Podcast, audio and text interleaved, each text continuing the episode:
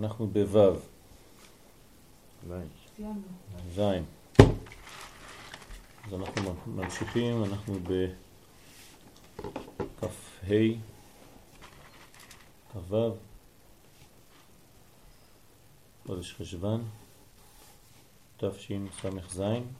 אנחנו ממשיכים בלימוד שלנו ביום חמישי בלילה. דף מקורות מספר 8, ואנחנו מדברים על אריך אנפין.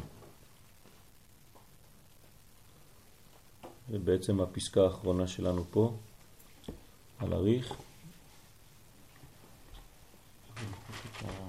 נשאיר את זה בינתיים. צריך לקנות לוח חדש, הוא כבר אה, התיישן זה. העשר ספירות השורשיות הם סוד העשר ספירות של אריך אנפין. כלומר, השורש זה אריך אנפין. ונקראים שורשיות או מקוריות, שהם שורש ומקור וחיות של כל האצילות.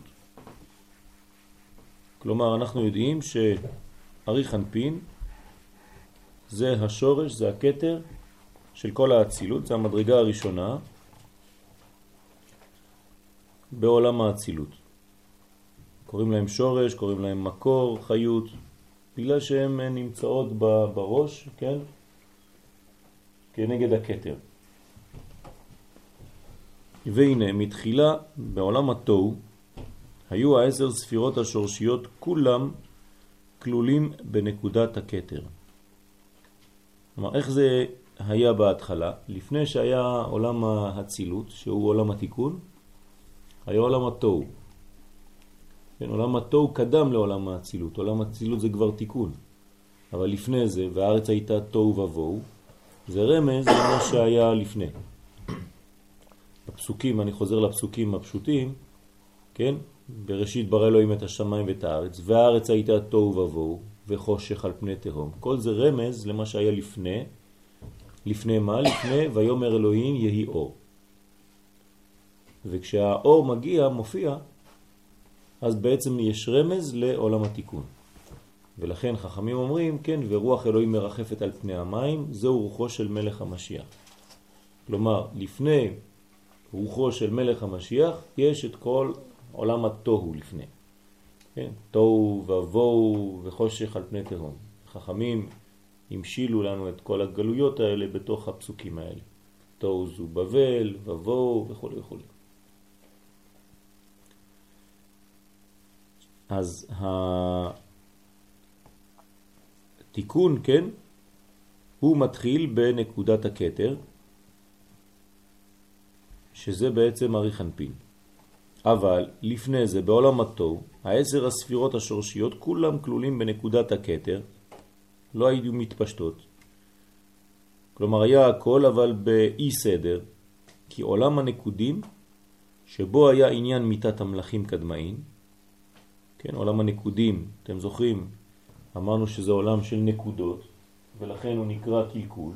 כן, כל ספירה הייתה מציאות בפני עצמה, לכן נקראים עולם הנקודים, ואין אפשרות לתיקון בעולם כזה, כן, נקודים, למרות שזה עולם גבוה מאוד, כן, הוא חייב להפוך להיות עולם של תיקון. פה זה שבירה. עולם התיקון נקרא איך הוא יקרא? אם עולם השבירה נקרא נקודים, איך הוא יקרא? ברודים. בסוד הפסוק, עקודים, נקודים וברודים. כן? הכבשים שיעקב. מה זה עקודים? עקודים זה מה שהיה לפני, כשהכל נמצא במדרגה אחת עקוד מלשון קשור, מלשון אחדות. כלומר... אז מה שהוא אומר כאן שבקטר זה עקודים?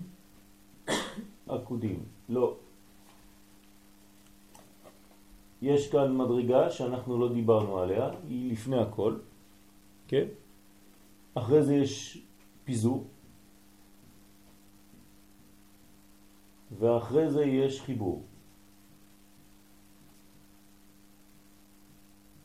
זה נקודת שורש.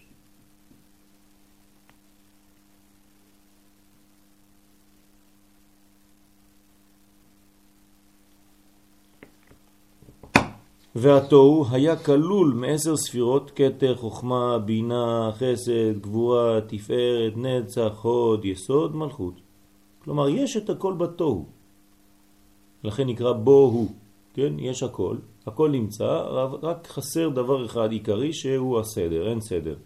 אז כשיש הכל ואין סדר, כאילו אין. כלומר, זה לא מעניין כל כך שיהיה דברים שהם לא מסודרים. כשזה לא מסודר, אז אתה לא יכול ממש לבנות.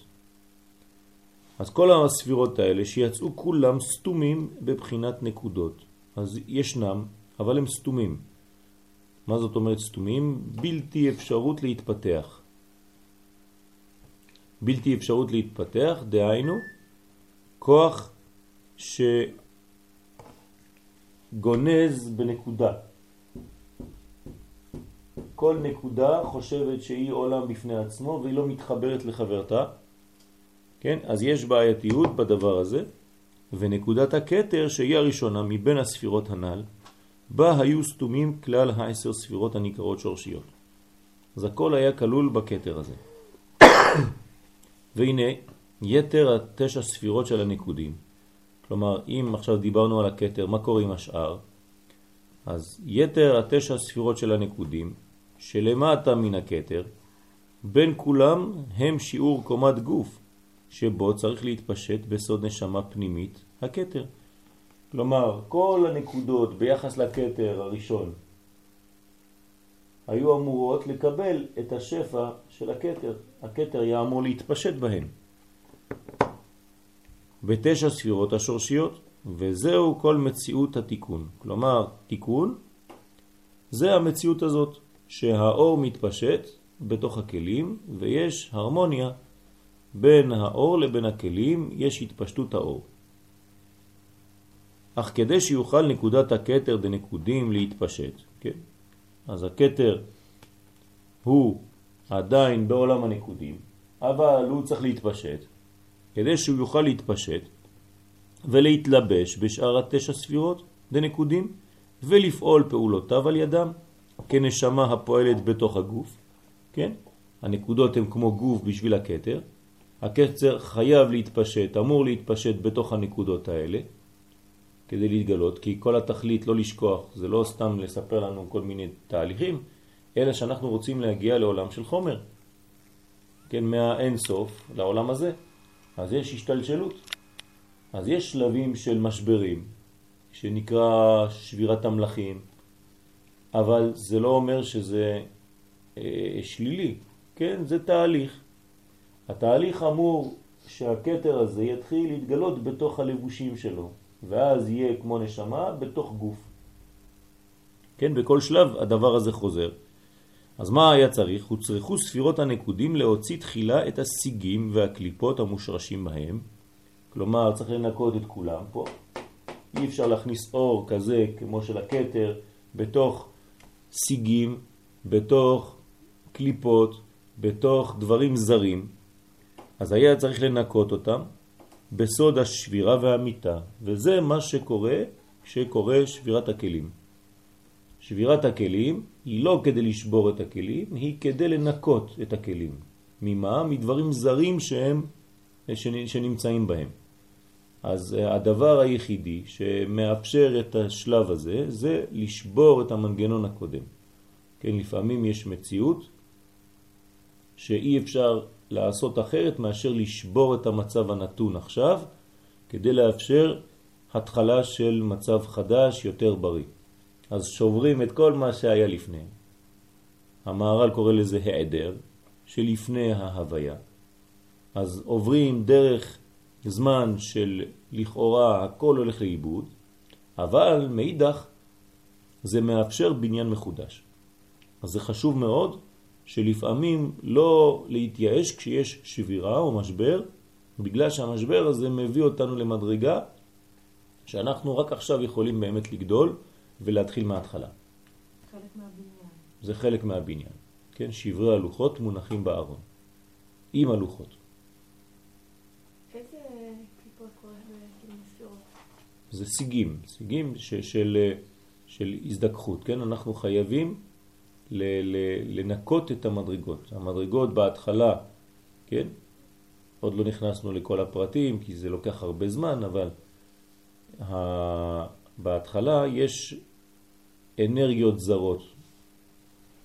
כלומר, אני, אני אתן דוגמה בילד קטן. ילד קטן, כשהוא מתחיל לגדול, אז יש לו כל מיני דברים שהם לא כל כך uh, מתוקנים, כן? יש לו מידות לא מתוקנות. הוא יותר מדי חושב על עצמו, הוא לא יודע מה זה לחלק, הוא לא יודע מה זה לתת, הוא רק רוצה, זה שלי, זה שלי, זה שלי. כן? אז זה דומה קצת לשלב הזה. זה לא אומר שהילד הזה הוא מקולקל, זה שלב בתוך הווייתו. אז uh, לפעמים יש לו איזה מין משבר קטן, והוא מן המשבר הזה לומד שגם צריך לתת.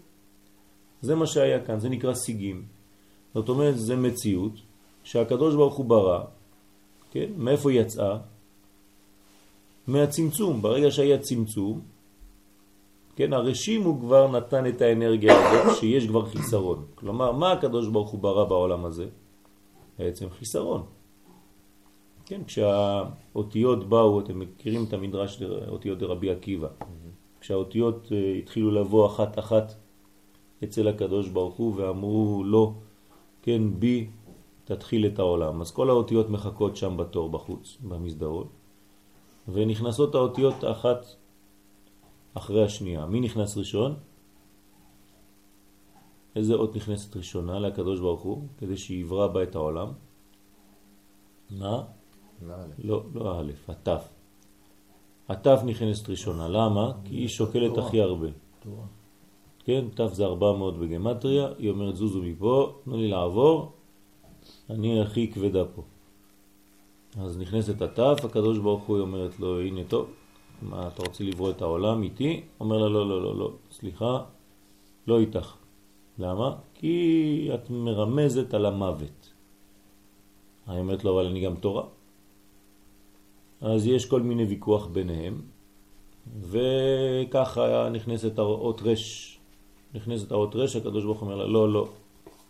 למה? כי את מסמלת את הרע, וכו' וכו' וכו' וכו'. אז מה זה המדרש הזה? האם זה מדרש לילדים קטנים? הרי מדרש זה ניתן לגדולים, זה, זה לאנשים שכבר אה, אה, יודעים תורה. כן, מדרשים זה דבר חשוב. אלא מה? שה... תו, כן? למה היא מסמלת מוות? סוף. קודם כל בגלל שהיא סופית, ובגלל שיש רצון לקבל יותר מדי. היא לא רצון להשפיע, כן?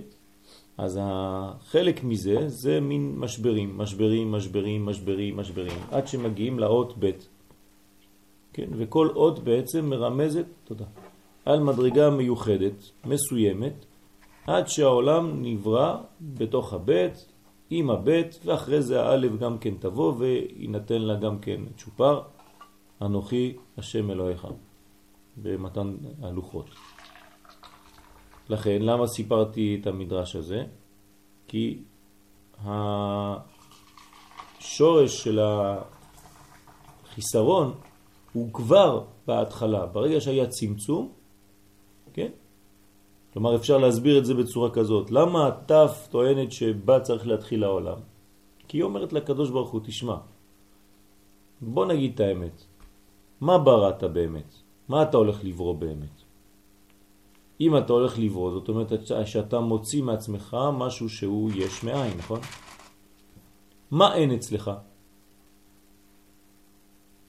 מוות. אז מה אתה הולך לברוא? את המוות. אז נו, אז בוא, בוא נהיה כנים, תתחיל את התורה איתי. מה אומר לה הקדוש ברוך הוא? מה הוא חייב להגיד לה? נכון, נכון שאני בורא את זה, אבל זה לא התכלית.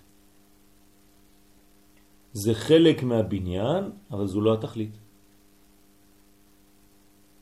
זה לא האידאל שלי. זה לא לאן שאני רוצה ללכת, זה חלק מהמעבר, אבל זה לא, אני רוצה, לא רוצה להגיע לשם. וכו' וכו' וכו'. אז זאת אומרת שההרע, שורשו נמצא כבר בצמצום. ברגע שהקדוש ברוך הוא מצמצם את עצמו, יש הופעה של מציאות של רע. למה שזה ההפך? אז זה הסיגים האלה. כדי לשוב ולהיבנות בניין חדש.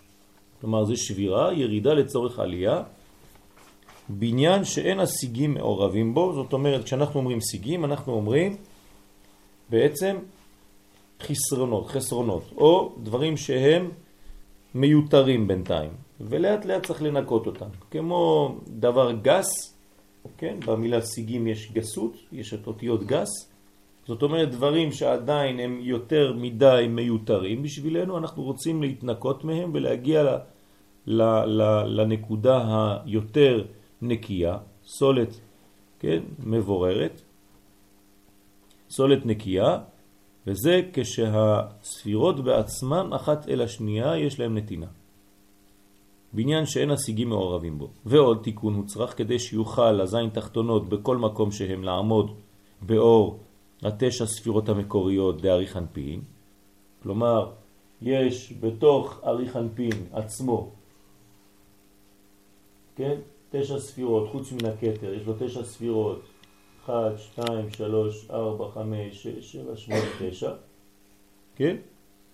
חוץ מהקטר שלו, זה אריך, והוא צריך, אלה צריכים להתפשט בתוך כל השאר של הספירות, כן? בתוך, באור התשע ספירות המקוריות צריך להתפשט לתוך המידות, חסד, גבורה, תפארת, נצח, עוד יסוד, מלכות. הכתר שלו זה עתיק? של מי? של האריך? אי אפשר להגיד הכתר שלו, אבל החלק העליון שלו, כן. זה עתיק, נכון. איפה הפרצופים פה? אין פרצופים בינתיים. פרצופים זה כבר תיקונים, בינתיים אנחנו בספירות. בספירות חסר דווקא הפרצוף, חסר התיקון. פרצוף זה כל ספירה שיכולה היא בעצמה להיות כלולה מעשר ספירות. בסדר? אז זה, זה יהיה פרצוף.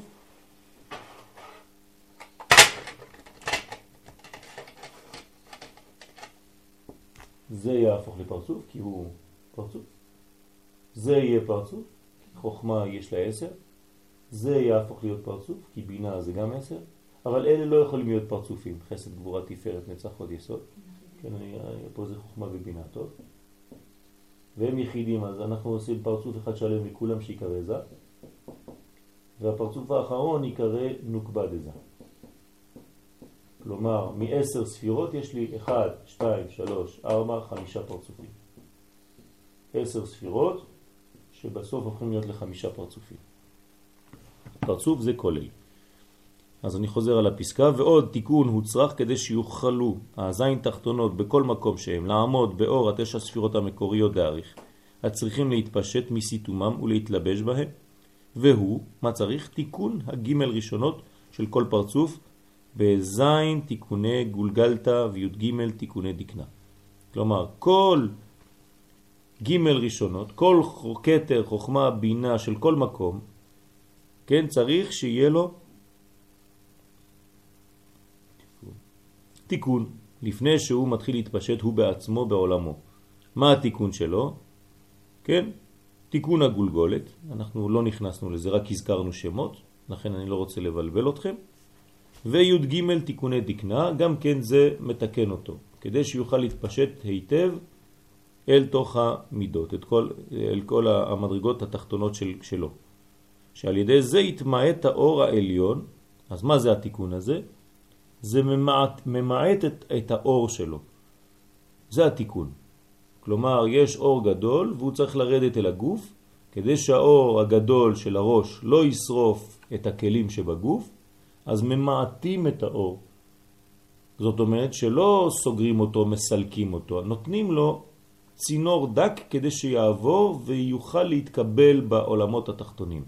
כמו שאמרנו עם הצילות שהוא עולה וככה ביה מתקיימים? כן, אבל פה מצמצמים את האצילות, את החלק העליון, למימדים של החלקים התחתונים.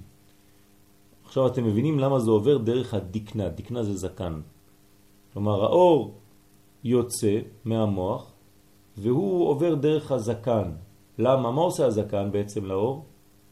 מצמצם אותו, נותן לו שיעור. שיער זה מלשון שיעור, נותן לו שיעור כדי שהחלקים התחתונים יקבלו את האור העליון הזה במינון הנכון שהם יכולים לקבל.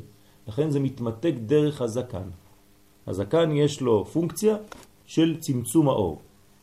כמה שאתה יודע לצמצם את האור למימדים שלך, לדבר בצורה פשוטה ולהעביר מסר ברור בצורה פשוטה לכל מי שיבוא, אתה תוכל להגיד דברים עליונים לכולם. אבל אם אתה לא יודע להשתוות לתלמיד למשל, ואתה אומר לו רק אורות, אורות, אורות, אורות, ואתה לא יודע להסביר לו את זה במילים פשוטות שלו, אז הוא לעולם לא יבין שום דבר. אז כל החוכמה היא דווקא לצמצם. כן, חוכמה זה חוכמת הצמצום. זה שהחוכמה הופכת להיות עשייה. כולם בחוכמה עשית. אז מלאה הארץ קנייניך. כן, מלאה, מלשון מילוי כל העולמות התחתונים מהכוח של החוכמה העליונה. אבל זה תלוי בצמצום. וזה ממתק. כן, כדי שלא לקבל אור גדול מדי שישרוף, אז צריך למתק את האור הזה. המיתוק שלו זה על ידי הצמצום הזה. מה רצית להגיד? למה בעצם י"ג תיקוני דקנה ולא זין? אם זה, זה לזין תחתונות.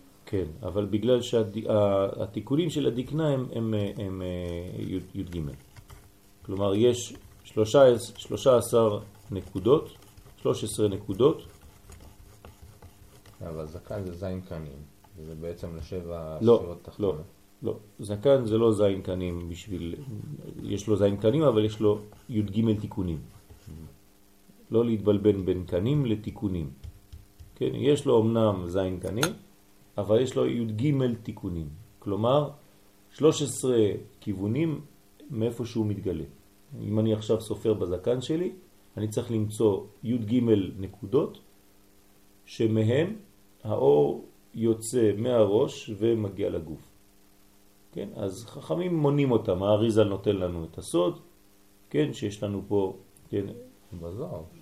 בזוהר, אבל בכל מיני מקומות, כן, הזוהר והאריזל ממקדים לנו את הנקודות, כן, זאת נקודה, זאת נקודה, זו נקודה, כן, זה נקודה, נקודה, זה נקודה מתחת לזקן, יש נקודה מעל לזקן, יש 13 נקודות בתוך החלק הזה. האורך משנה את? כן. כן, לפי, לפי החסידות אסור לגעת בזקן. לפי החסידות אסור לגעת בזקן. ו... אמן. יש אומנם מקובלים שאומרים שלא. למשל הרמח"ל לא היה לו זקן. בכלל, לא הייתה לו אפילו כיפה. לא היית מכיר אותו, לא היית רואה אותו שהוא זה. ילד קטן צעיר, מתלבש כמו איטלקי, כן? חתיך, נכנס שם לישיבות, שם משגע את כולם. כן, לא מכירים בו שהוא זה, תלמיד חכם. גם בגרמניה לא היו, לא היו, לא היה, לא היו אף כיפות, כן? יש תמונות של צדיקים, של גדולים, גדולי ישראל, עוד מהדור האחרון שהם בלי כיפה. וגם בלי זקן. יש קהילות, כן, אצל המרוקאים למשל, כן, הרבה מהמרוקאים, השלב של ההורים והסבים של, של, שלנו ממרוקו, לא היו מגדלים זקן. אבל על פי סוד, כן, לא נוגעים בזקן. נכון, אבל זה לא, זה לא פשוט, יש, יש לכאן ולכאן. צריך למצוא פשרות בין הגבר לבין האישה. בלי לקלקל מדרגות, אם זה הכיוון של השאלה. אז זה נקרא י"ג תיקוני דקנה, שעל ידי זה יתמעט האור העליון של ארי חנפין, באופן שיוכלו הזין תחתונו לקבלו. כלומר, זה העניין, למעט את האור, כדי שיוכלו לקבל אותו.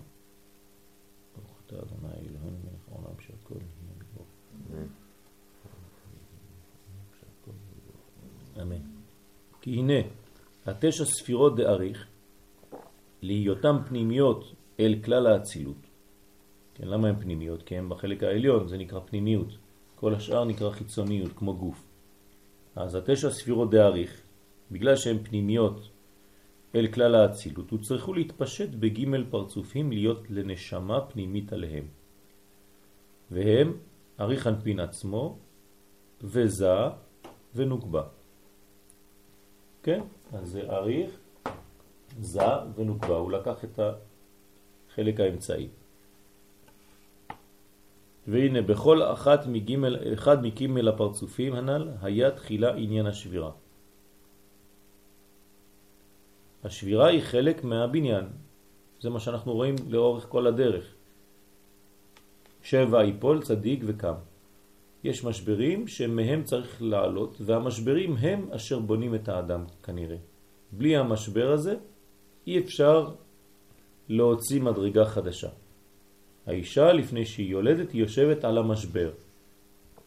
כן, מעניין שקוראים למקום הזה משבר, לסיטואציה הזאת משבר, כי זה מה שמאפשר לה להביא ילד חדש לעולם, נשמה חדשה לעולם. כלומר, מה זה נשמה חדשה לעולם? אותו דבר, גילוי של אור עליון בעולמות התחתונים. אז האישה יושבת על המשבר כדי לעשות את הפעולה הזאת.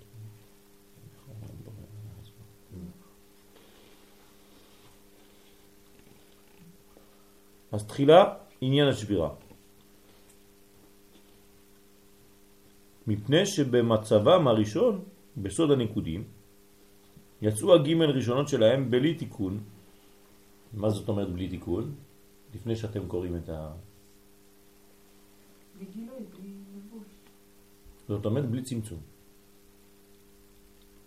לבוש זה צמצום. אז מי שיוצא בלי צמצום, הוא לא מתוקן. למה? כי אין לו ביטוי? כי הוא לא מתקבל. כן, אין לו ביטוי. לא מתקבל. אדם אומר, אני לא אכפת לי, אני אומר מה שבא לי, זאת האמת וזהו, לא מעניין אותי שום דבר. לא טוב. למה? הוא סתם אומר, אף אחד לא יקשיב לו. אז חבל על המילים, חבל על הבזבוז, חבל על האנרגיה וחבל גם על, ה... על ההפסד שאחר כך כבר לא ייתנו כובד למשק... ומשקל לדבריך. אז אתה צריך להגיד דברים שהם מתקבלים. מה? זה אור בלי כלים. זה כמו אורות בלי כלים. זה כמו שפיכת זרע לבטלה. חז ושלום, זה חמור. אני לא אכפת לי, אני זורק. אני אומר את מה שיש לי לומר. לא, זה לא ככה. אתה צריך לדאוג, אדוני, כן, או גברת, שהדברים שלך יתקבלו, ולכן תגידי אותם במינון הנכון, עם המדרגה הנכונה, שמי שעומד מולך יקבל את זה. יש מצווה לומר דברים שכן מתקבלים, ויש מצווה לשתוק אם אתה יודע שהדברים שלך לא יתקבלו. למה? כי אתה לא סתם זורק מילים באוויר. מה שאתה זורק באוויר זה צריך להיכנס לתוך כלי. אם לא, אז זה חז ושלום כמו זכר בלי נקבה. אז התיקון למעט האור העליון המתפשט בהם, זה התיקון. למעט את האור. אנחנו תמיד בפרדוקס הזה. כשרוצים לגלות, מתלבשים, מתכסים. כן, זה, זה מעצבן ל, ל, בהתחלה ל, ל, לדבר הזה, שדווקא כדי להתגלות אני מתכסה. אז אני לא מבין. או שאני מתגלה או שאני מתכסה, ומעלים את עצמי. אבל זה התיקון. כדי להתגלות אתה צריך להעלים. הקדוש ברוך הוא ברא עולם, מלשון העלם. כך אומרים בחסידות, שדווקא העלם הזה הוא מגלה, בגלל שהוא מלביש. ולכן אל, אלו ניסים יותר גדולים, הניסים המלובשים בטבע או הניסים שהם למעלה מן הטבע? המלובשים בטבע. ולכן חנוכה ופורים הם הניסים הגדולים. בגלל שהם מלובשים בתוך מעשה, למרות שיודעים שיד השם היא, אבל הם מתלבשים בתוך הטבע. והגאולה שאנחנו עכשיו בעיצומה היא אותו דבר. זה מתלבש בטבע עד כדי כך שיש אנשים אפילו שיש להם ספק שזה הקדוש ברוך הוא מנהיג. מתלבש ממש בתוך הטבע, ולא נס כמו שהיה במצרים, כן? שאנחנו רואים את הדברים, ב, סליחה, באופן אה, ברור. ולכן הניסים האלה יותר גדולים כי הם מתלבשים ומכבדים את הטבע. לא שוללים את הטבע, לא אומרים לטבע זוז מפה אתה מפריע לי. הפוך, כן? או כלשון הרב קוק זצ"ל, הקדושה שבטבע. זה הקדושה האמיתית, שהיא מסוגלת להתלבש בתוך הטבע, ולא דוחה את הטבע.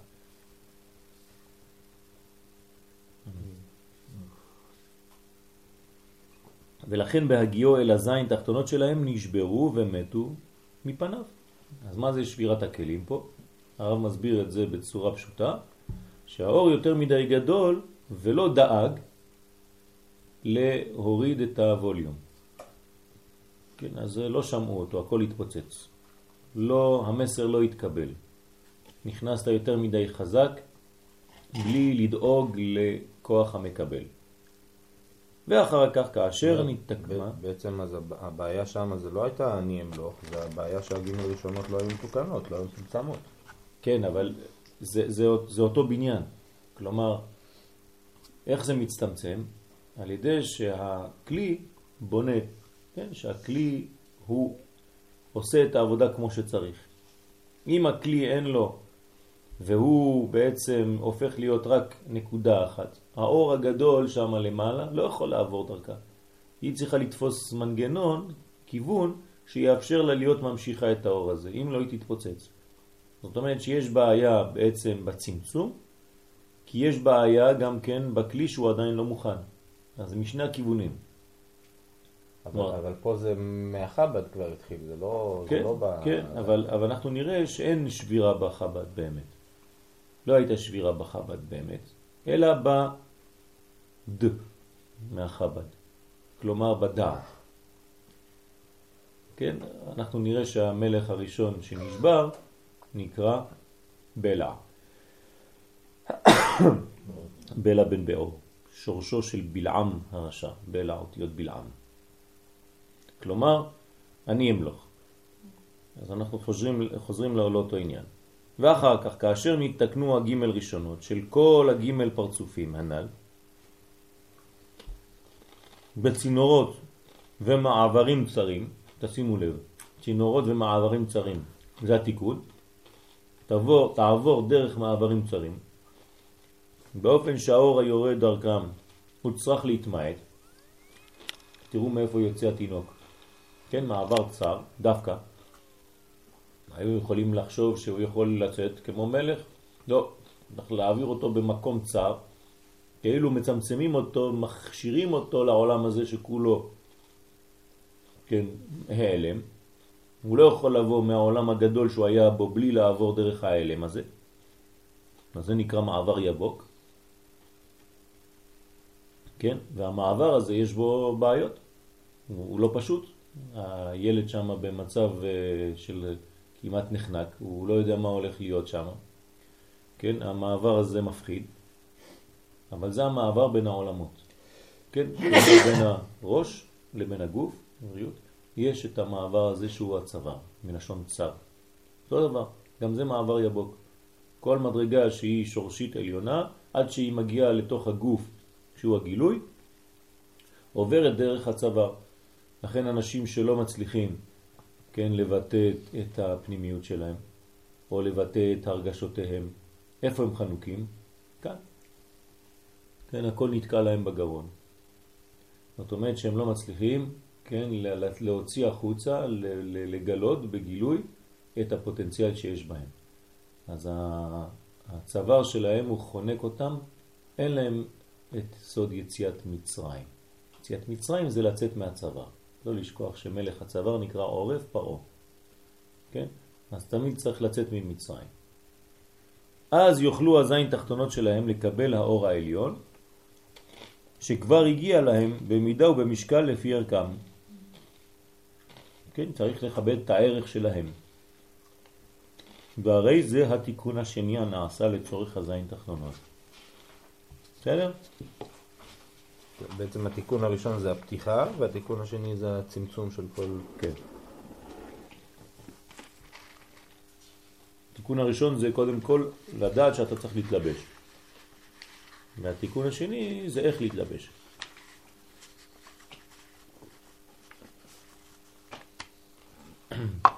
כלומר, אין תיקון בלי רצון להתפשט. זה נקרא להתלבש. אדם מתוקן, אז זה אדם שמשפיע. אדם שכל מציאותו זה הוא עצמו, אז יש לו בעיה כי הוא לא יכול להיקרא מתוקן. כן? הוא הפוך. במקום תיקון תקרא לו ניתוק. אז זה אותן אותיות. בגלל שתיקון זה השפעה. והשפעה, זה עכשיו שלב ב', זה התלבשות בלבושים, בכלים שהם לפי המידה. בלי זה אין השפעה. עכשיו אנחנו, לפי הסדר, מגיעים לשני הפרצופים שמהספירות חוכמה ובינה אנחנו הופכים לפרצופים שנקראים אבא ואמא. הוא נקרא אריך, כלומר ספירת הקטר נתנה פרצוף שנקרא אריך, קטר זה ספירה, נכון? כשהיא הופכת להיות פרצוף, היא משנה את השם שלה, היא הופכת להיות אריך אנפין. חוכמה היא ספירה, כשהיא הופכת להיות פרצוף היא נקראת אבא. בינה הופכת להיות פרצוף אמא. אחרי זה יש חסד, גבורה, תפארת, נצח, הוד ויסוד. כל זה ספירות, נכון? אבל הם הופכים להיות פרצוף אחד שנקרא זה. והמלכות, גם היא הופכת להיות לנוקבה דזה. אז יש לנו עשר ספירות שהפכו להיות חמישה פרצופים. אז אנחנו עכשיו באבא ואמא. כן? הקיצור של אבא ואמא זה ככה. אז כשאתם רואים את הראשי תיבות האלה, תדעו שזה אבא ואמא. אריך אנפין זה א' א'. כן, אנחנו בעולם האצילות, זה הבניין, זה התיקון. תמיד באופן כללי, אתם פותחים זוהר, אתם רואים ספירה, לא כתוב איפה היא נמצאת, בשבילכם זה אצילות. בסדר? תמיד. איפה אנחנו מדברים? רק באצילות. למה? פשוט מאוד. אם אני מתייחס למקום השורשי של הדבר הזה, הוא יהיה שווה אחר כך גם בכל ההתפשטות, לא חשוב איפה. אבל אני צריך לדבר עליו כשהוא במקורו. מתחיל. איפה שהוא מתחיל. איפה הוא מתחיל? באצילות. זהו. ברגע שהוא באצילות, יופי. אם הזוהר רואה לנכון להגיד לך, לא, תשמע, אני מדבר עכשיו על בינה דבריאה, אז יפה, עכשיו אני יודע שאני לא באצילות, אני בעולם הבריאה, ושם יש עוד עשר ספירות. אבל זה לא חשוב, אם זה לא כתוב, תלך לאצילות וזה יהיה שווה בכל השאר. אבא ואמא.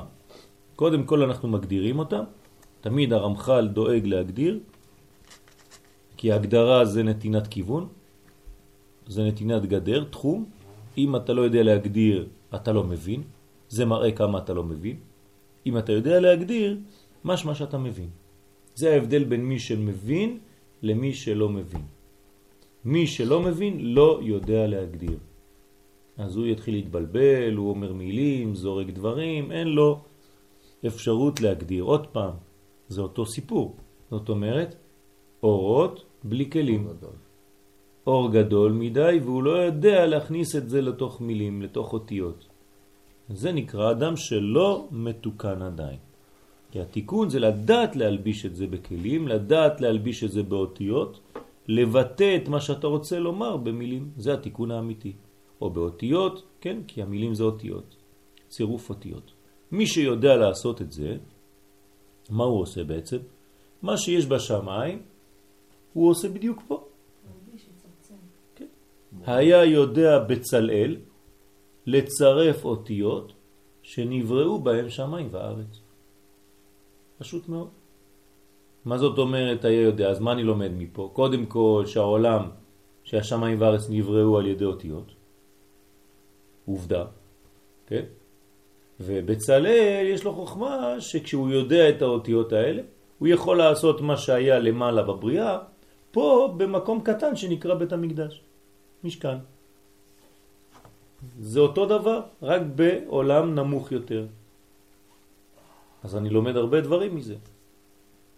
כן, מה זה אות? מה, מה השורש של המילה אות? כן? כשאתם אומרים אות בעברית, השורש של זה, מה זה?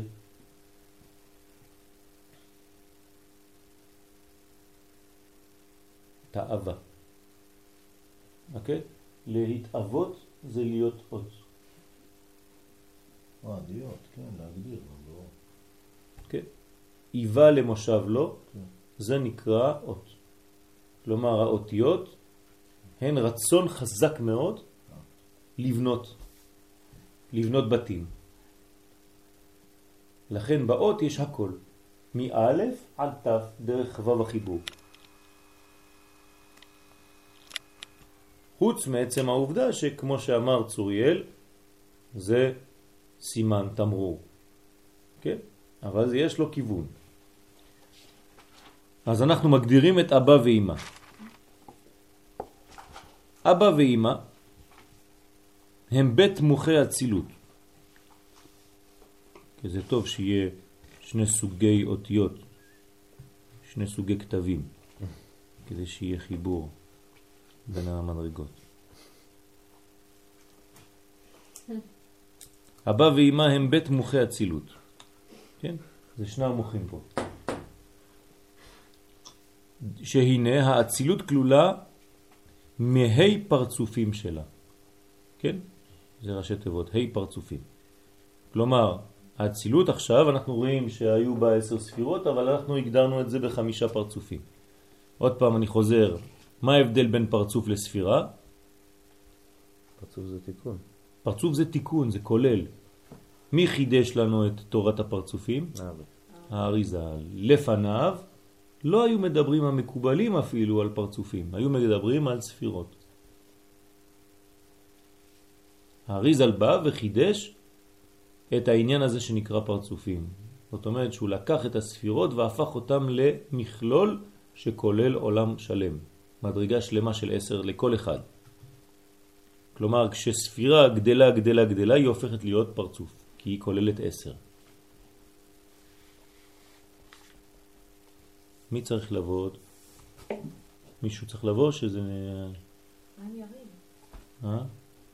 שלח לי הודעה אם אני מקליט. טוב, יש לו. בלאגנים. יש לו בלגנים. טוב. דודי ירד לגנו, בא לגן. אז היא קומת אדם שלם. זה נקרא אדם שלם כשיש חמישה פרצופים. ואבא ואמא הם הבית המוכין של הקומה הזאת. בסדר?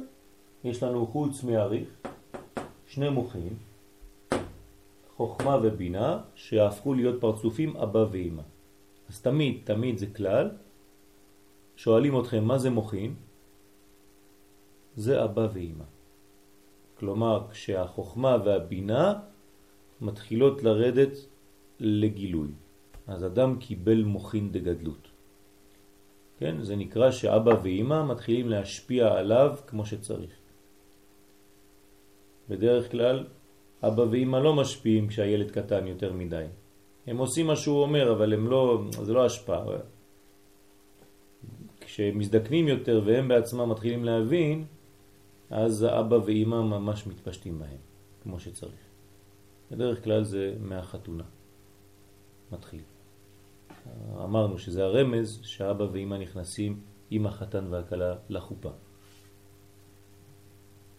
זה הרמז שהנה עכשיו אנחנו מעבירים אליך, כן, את המוחין האלה. אתה עכשיו הופך להיות בקרוב אבא והיא הופכת להיות בקרוב אמא. ולכן מאבא ואמא נמשכים המוחים לזון, כן, מאבא ואמא לזון, זכר ונוקבה, בהדרגה. למה בהדרגה? יש לנו תמיד דאגה.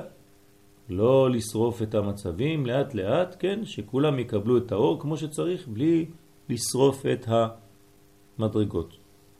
שלפי הכנתם של זון, כן, אני דואג כמה הם מוכנים, לפי הכנתם של זון, אבא ואמא ממשיכים להם מוכין. כלומר, אבא ואמא תמיד מוכנים לתת, נכון? אבל למה הזון לא מקבלים? בגלל שלפעמים הם לא מוכנים. עדיין לא הכשירו את עצמם לקבלה הזאת. ואבא הוא שורש יותר סתום וכללי של המוחין. כלומר, יותר מאימא. בחוכמה הכל גנוז. החוכמה זה המציאות האמיתית של הדברים. אבל היא פנימית מאוד, קשה מאוד להבין אותה. כן? בבינה, כן? מה זה הבינה? מה? הפתיחה של החוכמה. מאיפה בא השורש של הבינה?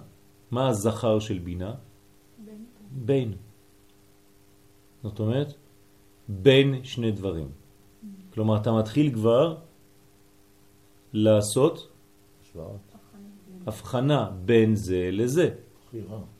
זאת אומרת שיש לך כוח אנליטי. זה נקרא בינה בין מצב כזה למצב כזה. אז בנקבה זה הופך להיות בינה. זה הצרה. כן? זה הצרה, זה שתי נקודות בניקוד. הדבר של הבינה הוא הלב, נכון? בינה ליבה, כן. הוא בא, הלב מבין. כן, הלב עושה את הבירורים האלה. כן. אז בניקוד זה שני, שתי נקודות כאלה, כן? שנקראים צרה. זה הניקוד של הבינה. החוכמה זה עדיין קו. לא. קמ"ט זה כתר. כן, אז זה החוכמה. פתח. פיה פתחה בחוכמה. פתח. אז ה... עכשיו יש לנו פה את האפשרות לשניים. דיברנו קודם כל על סתומים, סליחה רגע, ב- דיברת על נקודים של סתומים, זה בלתי אפשרות להתפתח. זה אומר שהחוכמה אין לה אפשרות להתפתח אלא באמצעות הבינה? כן. כלומר, החוכמה חייבת לעבור, היא עוברת דרך הבינה כדי לצאת החוצה. אם לא, היא עדיין סתומה, היא גנוזה. אם אני אתרגם לכם את זה באותיות, פה אנחנו באיזה אות? החוכמה? י' י'. אנחנו עדיין בנקודה. בבינה אני כבר תופס נפח, זה ה'. אני לא יכול לכתוב את זה בעברית, כן? כדי לא למחוק אחר כך. אז בה' אני רואה שיש לי ממדים כבר. כלומר, מנקודה הפכתי לקובייה, זה ה'. כן, זאת האישה. האישה היא כזאת. יש בה את הבניין של המימד של הרוחב, של הגובה ושל הנקודה שהיא בחלל. בסדר? כמובן בכל הממדים, אפשר לכתוב אותה בצורה כזאת גם. וגם בכל, בכל הצורות, כן? זה ה'.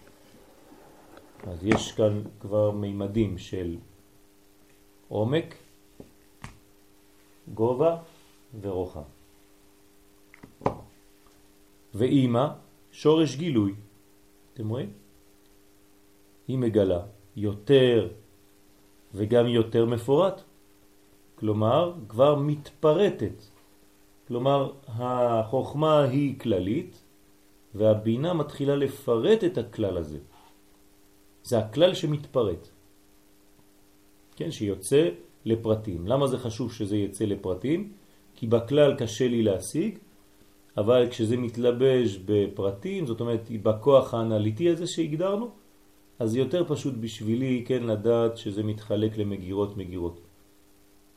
אני לא יכול לבלוע ספר שלם, אז מחלקים לי אותו לפרקים, ובכל פרק מגדירים מה אני הולך ללמוד. וכל זה שייך לכל מה שהיה גנוז בתוך הנקודה השורשית שנקראת חוכמה. רק שמה לא יכולתי עדיין להבחין, זה יותר מדי סתום. אז אני פותח. אז זה מתפרט.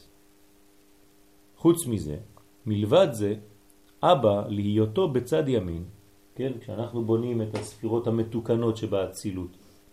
באצילות יש דבר חשוב שלא הזכרנו אותו, שהספירות לא עומדות אחת מעל השנייה. כלומר, מי החליט שאנחנו תמיד מציירים את הספירות ככה בצורה כזאת? זה לא שאנחנו החלטנו, זה הוא הבניין המתוקן. הבניין המתוקן חייב לכבד סדר שנקרא ג' קווים. קו ימני, קו שמאלי וקו אמצעי. זה נקרא ג' קווים. ואנחנו לומדים את זה בעולם התיקון שנקרא עולם האצילות. לפני זה כל הספירות היו עומדות בחד סמכה, אחת מעל השנייה. ולכן אם אחת מתקלקלת, גם זאת שלאחריה מתקלקלת. הסברנו בזמנו שזה כמו מערכת חשמלית. מערכת החשמל בחדרים פה. אם למשל זה מתפוצץ עכשיו, מה קורה לשאר? ממשיך. ממשיך. למה זה ממשיך? כי הם לא בנויים על חוט אחד. זה לא חוט אחד של חשמל שעובר דרך כל החדרים, ופה יש לי נקודה חשמלית, ויש לי פה עוד נקודה חשמלית, ופה עוד נקודה חשמלית. כי במצב כזה, אם זה מתפוצץ, כולם מתפוצצים, זה אותו חוט. אז המערכת החשמלית של היום, היא יוצאת מנקודה מרכזית שכוללת את הכל, ויוצאת בצורה כזאת. פה יש לי קו, פה יש לי קו, ופה יש לי עוד קו, ופה יש לי עוד קו. ופה יש לי מנורה, ופה יש לי עוד מנורה, ופה יש לי מנורה. זאת אומרת ששום אחת לא קשורה לשנייה לכאורה, אבל היא כן קשורה בזה שהיא אפילו אם זאת מתפוצצת, זאת ממשיכה. זה הבניין של עולם האצילות. בסדר? אז מלבד זה, אבא להיותו בצד ימין מושך חסדים. כלומר, מה זה הצדדים האלה, ימין, שמאל ואמצע? זה לא סתם כיוונים. פה יש לנו בצד ימין חסדים, בצד שמאל יש לנו צמצומים, גבורות, ובצד המרכזי זה מה שמתקדם, זה מה שיורד הלאה. תמיד המרכז הוא היורד הלאה. אז בגלל שאבא נמצא בצד ימין, אז הוא ממשיך או מושך חסדים, ואמא להיותה בצד שמאל מושך את הגבורות. אז החסדים הם נותנים אפשרות להשפיע. כלומר, מי בסופו של דבר מאפשר התקדמות? זה בעצם העובדה שיש חסד. החסד הוא נתינה, נכון? אז הכוח הזה של הנתינה, אפשר לקרוא לו אהבה, הוא זה שממשיך תמיד להשפיע. אם לא, הייתה בעיה. מה הבעיה פה? שזהו, נגמר, הנה יש לך ימין ויש לך שמאל, זהו, חלס, נגמר הסיפור. מה אתה צריך יותר מזה? נגמר. למה זה ממשיך יורד עוד? שאלתם את עצמכם איך זה שהספירות ממשיכות לרדת? בעצם זה כלי הביטוי. כן, אבל... בגלל החסד הראשוני מה שאתה... יפה מאוד. בגלל שהראשון מתחיל בכוח של חסדים, של נתינה, אז זה ממשיך. תתארו לכם זוג, כן, שאומר, טוב, הנה, עכשיו אני איתך. אנחנו בשקט, אין לנו חשק להביא שום דבר, לא ילדים, לא כלום, זהו. אחד בימין, אחד מצמו, זהו, מצאתי אותך, מצאת אותי, אנחנו חיים בשקט. למה כאלה. צריך להמשיך? יש כאלה. יש כאלה, זה קלקול. כלומר, אין מספיק אהבה, יש רק רצון לקבל. כלומר, אין בכלל אהבה אמיתית, זה רק רצון לקבל. אז ברגע שיש לך רצון לקבל, אתה לא רוצה עוד ילדים. כי זה נתינה. כי כל הילדים זה רק נתינה, מהיום עד הלילה אתה רק נותן. אז זה מראה כמה אתה חושב רק על עצמך. כמה אתה בתוך המנגנון הזה רק רוצה לקבל. ולכן הייתם מפסיקים פה, נגמרים פה, כן, תסתכלו אצל אומות העולם, כמה שאנחנו מתקדמים לעולמות, למקומות שהם יותר לכאורה נאורים, אז יש פחות ילדים. למה? כי האגואיזם הופך להיות יותר ויותר כן, גדול, כי אה, בדיוק הפוך ממה שצריך.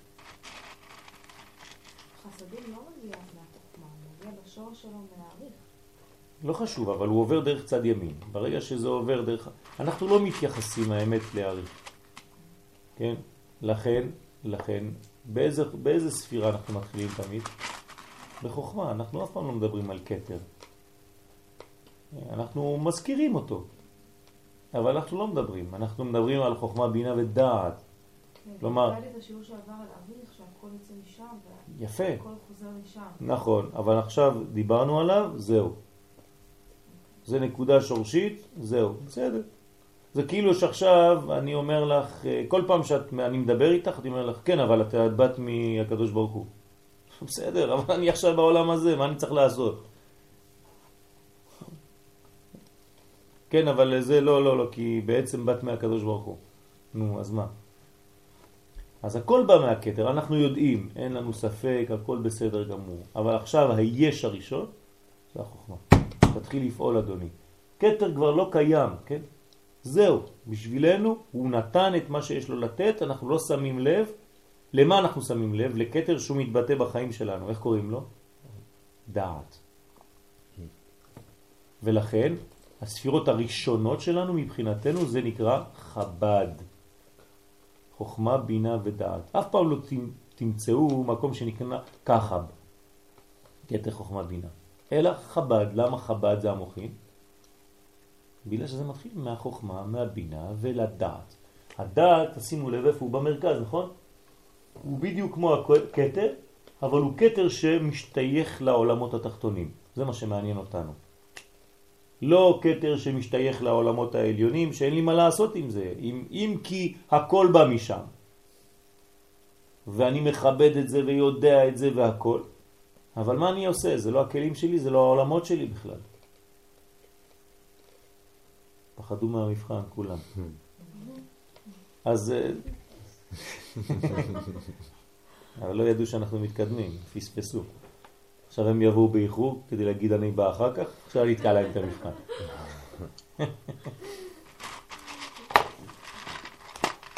רוצים לשחק איתי, אני אשחק איתם. טוב, אז זה, זה הבניין, בסדר? בשבוע שעבר אמרת שבעתיק אין לנו השגה, חשבתי שבעריך יש, כי לכן דיברנו עליו. לא.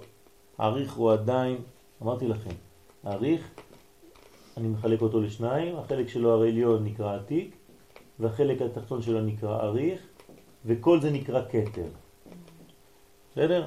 אז עדיין אין לי השגה שם. אבל הכל בא משם, זה נכון. האמת שזה בא מעליון יותר, אז גם שם אף פעם לא תגמרי, כן? מה שמעניין אותנו זה מה שאת עושה עם זה בשביל ההבא, המדרגה הבאה. זה מה שמעניין אותי.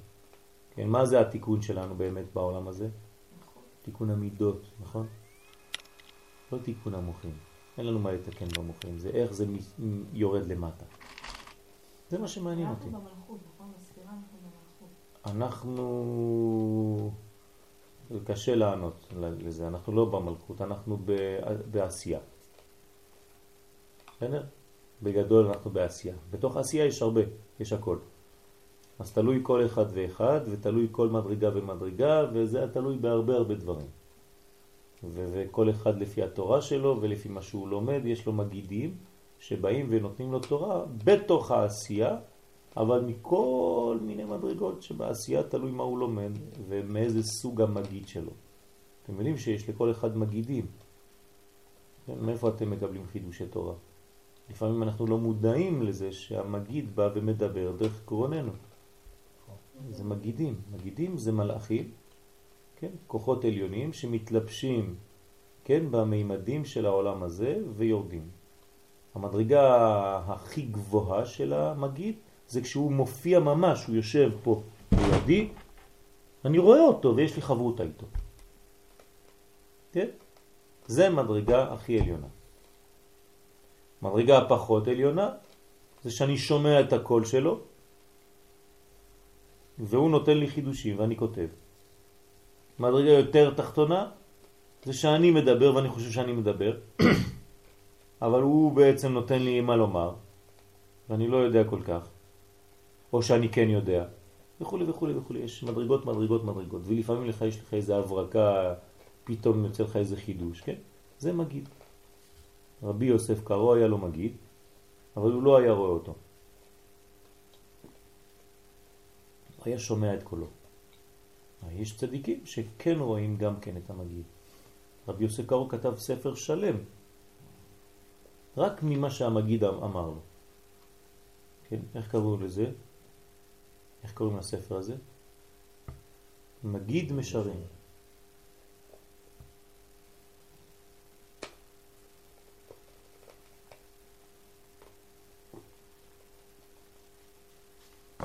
שער רוח הקודש של האריזה. טוב.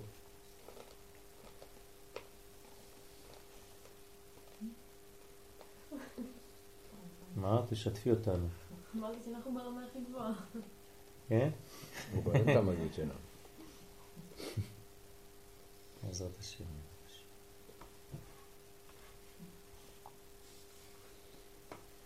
בישיבות קוראים אה, למי שנותן שיעור מגיד שיעור.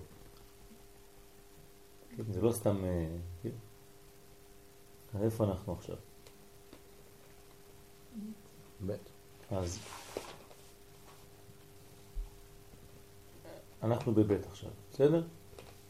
מעלת אבא ואימא על יסות. מה זה יסות?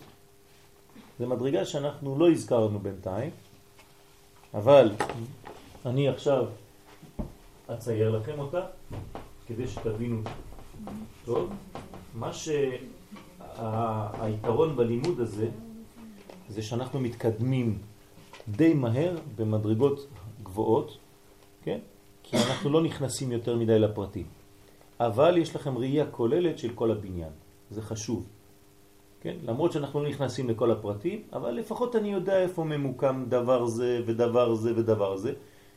מה שאנשים שלומדים לפעמים לעומק, אין להם את הראייה הכוללת הזאת, בגלל שהם נכנסו יותר מדי לפרטים, הם לא יודעים איך זה עומד. אז עכשיו אנחנו פה באבא ואמא, אני עושה זום רק על אבא ואמא. מה זה נקרא, שני אלה?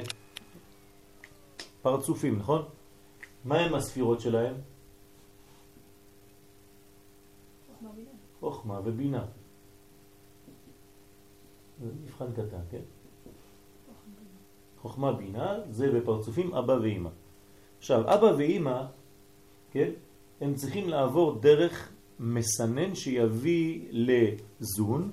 זון זה חסד, גבורה, תפארת, נצח, הוד, יסוד ומלכות. הם צריכים להעביר את האנרגיה שלהם לעולמות התחתונים. דרך מה הם עוברים? דרך דעת. אז הדעת היא בעצם המדרגה שהיא מקשרת. עכשיו, מי נותן לדעת? אבא ואימא ישירות, או שיש גם שם המתווך? הרי אנחנו תמיד דואגים לצמצם, לצמצם, לצמצם, לצמצם, כדי שהאור יתקבל. אז זה מה שאנחנו לומדים עכשיו. תיקחו את אבא ואימא ותחתכו אותם לשניים. כלומר, החלק העליון יישאר אבא, והחלק התחתון יתפוס עכשיו שם אחר, ישראל סבא.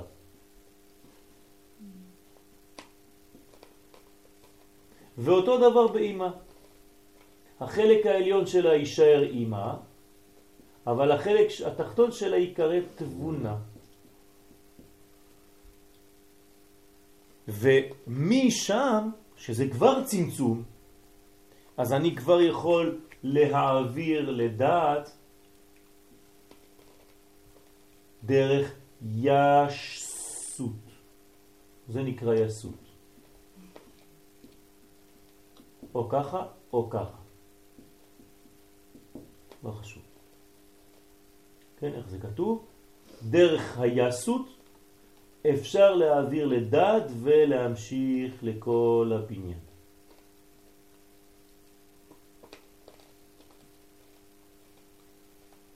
צינור.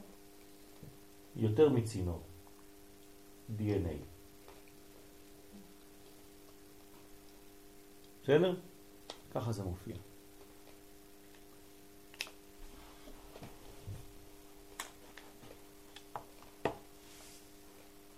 אז אבא ואימא, שהם שניים, מכלל הה פרצופים דאצילות, אתם זוכרים, נכון? הם שניים מהחמישה, משמשים שימוש המוחין בקומת אדם דאצילות. אמרנו שזה המוחין, בגדול בינתיים, עוד לא חילקנו את זה לישראל סבא. שני אלה המוחין של עולם האצילות. מה זה מוחין? אני שואל אתכם שאלה, מה זה מוחין? תשובה, אבא ואמא. לכן אין ביד זון להוליד נשמות חדשות בזיווגם. כלומר, כשאבא ואימא מזדווגים,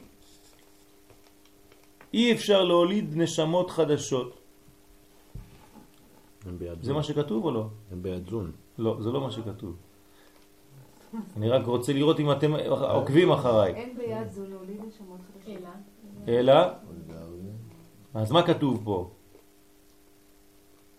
שאם אני משתיה, מ- עכשיו מתעסק בזון, זה זכר, והנקבה פה מלכות, כן? סליחה פה, זה נקבה. יש פה זיווג, נכון? הזיווגים שלהם, מי מאפשר להם בכלל להוליד נשמות חדשות, זון?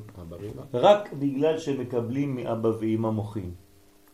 במילים פשוטות, אין אפשרות להביא ילד לעולם אם אין לך מוחים. אם אין לך אנרגיה של אבא ואמא. כלומר, אין ביד זון להוליד נשמות חדשות בזיווגם, כשזון מזדווגים ביניהם, הם לא יכולים להוליד נשמה חדשה, אלא על ידי אבא ואמא שיזדווגו תחילה. כלומר, הם קודם כל מזדווגים. אבל אני שואל אתכם, איך הם מזדווגים? מי מאפשר להם להזדווג?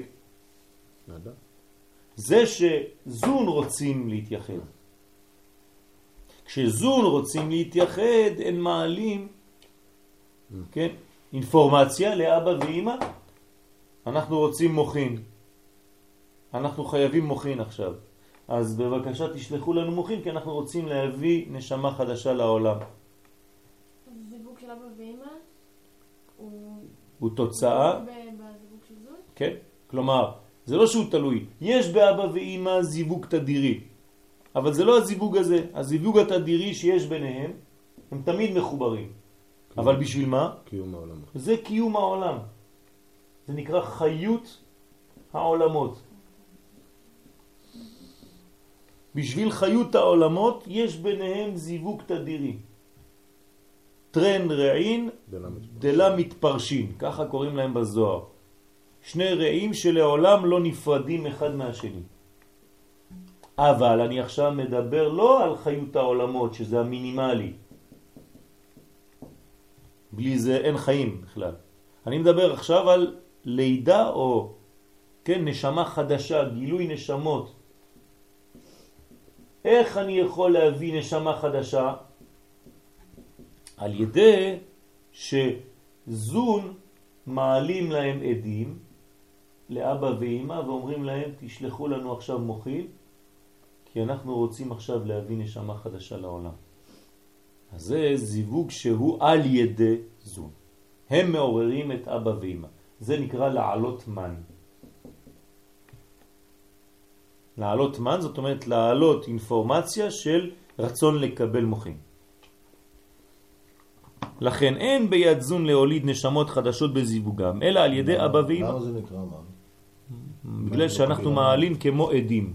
מים שהתאדו, כן? זה מים נוקבים, זאת אומרת מים מעולם הנקבה, שעולה למים, כן, כן, רציתי לדעת הפירוש של המילה. אז זהו, זה מים נקבות. התוצאה של מים נוקבין, מה זה?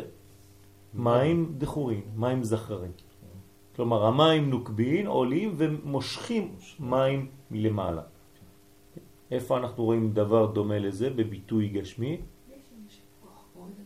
בגשם, בבית המקדש, איפה זה היה מופיע? בניסוך המים. כתוב שמה שהמים היו בוכים ורוצים להתחבר למים העליונים.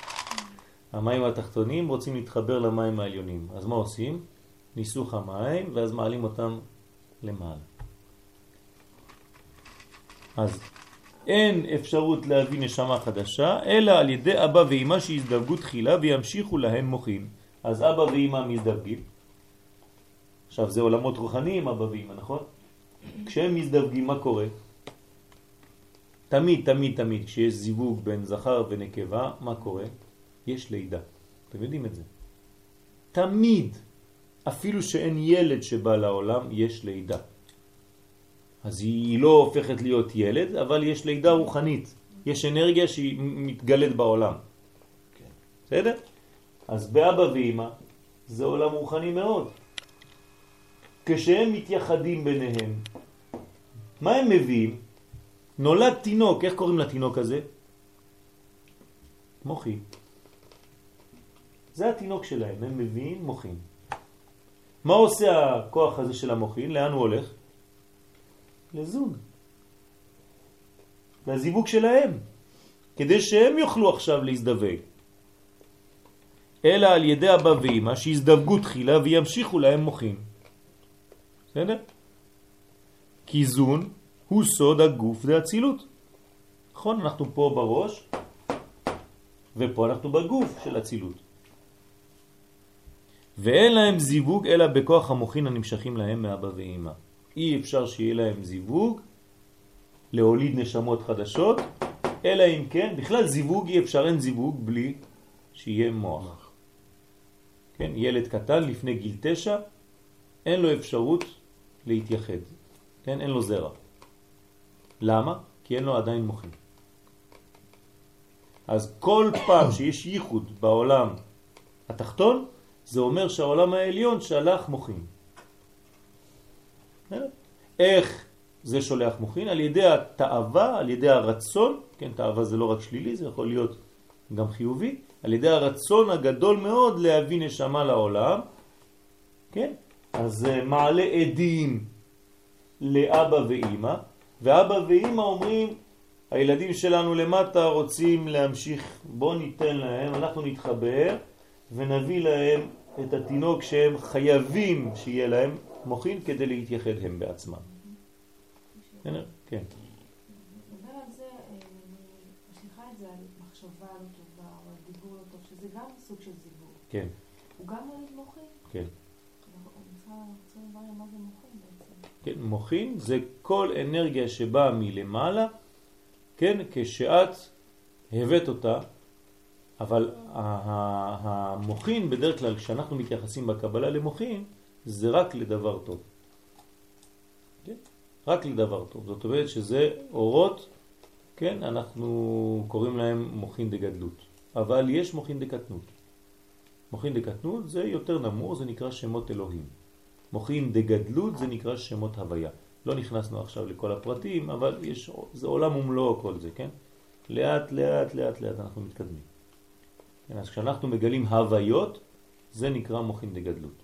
מה שאת אומרת זה שזה מביא, כן, אנרגיה, זה משהו אחר. אם אני מדבר בצורה כזאת או בצורה אחרת, אני מביא אנרגיות מסוימות. תרצה בזיווג שיוצא מוחין. כן, אבל זה לא, זה לא, אי אפשר לי, לא, לומר את המילה מוחין, זה משהו אחר. כלומר, אפשר לומר מלאכים. זה משהו אחר. על ידי מצווה טובה שאדם עשה בכוונה, הוא מוליד מלאך. זה הביטוי האמיתי, כן? שער רוח הקודש, פרק א', פסקה א'. בסדר? באריזה. כלומר, כשאדם עושה מעשה מסוים או חושב מחשבה מסוימת, תלוי בגובה של המחשבה, הוא מוליד מלאך. אם המחשבה שלו היא שלמה, המלאך שלם. אם המחשבה שלו פגומה, או חציה טובה, חציה רעה, או המעשה שלו חציו טוב, חציו רע, או שהוא עושה את זה לצורך עצמו, יש לו מלאך, אבל למלאך הזה אין כנפיים, אין זה, זה לא תלוי איפה הוא נמצא. או שהוא שלם או שהוא חסר. אבל הוא ברא מלאך. אז את מתכוונת יותר לכיוון הזה. כן? פה אנחנו מדברים על משהו אחר, שבא מאבא ואימא. יש שאלות עד כאן, זה בסדר. אבל גם מחשבה יכולה להיות דבר של התפתחות. נכון. זאת אומרת, אם היא חושבת לעצמה זה באמת ככה, אבל אם היא מדברת עם מישהו בדרך זה נולד דבר חדש. נולד דבר חדש. אז איך הדיבור הזה שיהיה. זה מה שאני אומר. לא? אז זה, זה מה שאני אומר. או שזה מבחינת ייחוד, אם היא עם בעלה, ועכשיו הם אומרים לעצמם, מה אתה חושב? אנחנו נתחיל אה, לחשוב על ילד? כן? אז מה הם עושים עכשיו? הם מתחילים להעלות עדים, מן, לאבא ואמא. זאת אומרת, למדרגות העליונות, כי המחשבה שלהם כבר מתחילה לעלות. ברגע שהם מקבלים אבא ואמא, אוטומטית הם מתייחדים ביניהם ושולחים להם חזרה, זה, זה אוטומטי, זה מיד, כן? אין זמן במקומות האלה. שולחים להם מיד את הרצון להתחבר ביניהם. ואז זון מתייחדים, כן, ויש להם אפשרות להתייחד בגלל שהם קיבלו את המוחין האלה, ומהזיווג הזה האישה תיכנס להיריון. בגלל שיש כבר את המוחין האלה. אבל אפילו שהיא לא תיכנס להיריון, תמיד הייחוד שלהם יוליד משהו. זה פחות או יותר רוחני. אבל תמיד יש הולדה של משהו, של אינפורמציה, של אנרגיה, של משהו שיורד מלמעלה. כן, דרך הייחוד. אין זיווג שלא מוליד כלום, אין דבר כזה. כל זיווג מוליד. כל דיבור מוליד, כל מה שאת רוצה זה מה שאת מתכוונת, כן? כל אקט, כל דיבור, כל מחשבה, הכל נקרא, כן, הולדות חדשות של מדרגות. אבל עד כדי לקרוא להם מוכין זה משהו אחר. בסדר? והנה, אבא ואימא, אף על פי שבכללם הם פרצופי המוכין, דאצילות כנ"ל, נכון? זה המוכין דאצילות. עם כל זה, גם בהם עצמם יש חלוקה. אנחנו עכשיו מתקרבים למה שהסגרנו פה. גם בהם עצמם, אף על פי שהם מוכין של עולם האצילות, יש בהם עצמם חלוקה פנימית. כי בחינת הראש שבהם, הנה, הראש שבהם, החלק העליון שבשניהם, הרבה, כן? עליון הרבה. עליון הרבה, מבחינת הגוף שבהם. זאת אומרת, החלק העליון פה הוא הרבה הרבה הרבה גבוה מהחלק התחתון. למרות שזה דבר אחד, אבל זה כמו ראש וגוף. ובאמת, היא הנקראת אבא ואימא בייחוד, והיא בחינת המוחין בעצם. כלומר, החלק העליון של פה ופה, זה נקרא מוחין בעצם.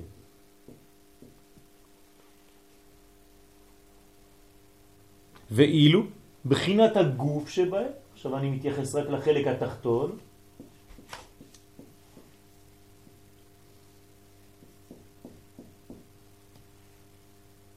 דהיינו יסות, הנזכרים בכל מקום, ואינם מוכין באמת, זה לא מוכין בעצם, אלא בחינת גוף. זה כמו הגוף של המוכין. ואת זה אני צריך בשביל להוריד למטה. כי אי אפשר לקבל את עצם המוכין, זה גבוה מדי.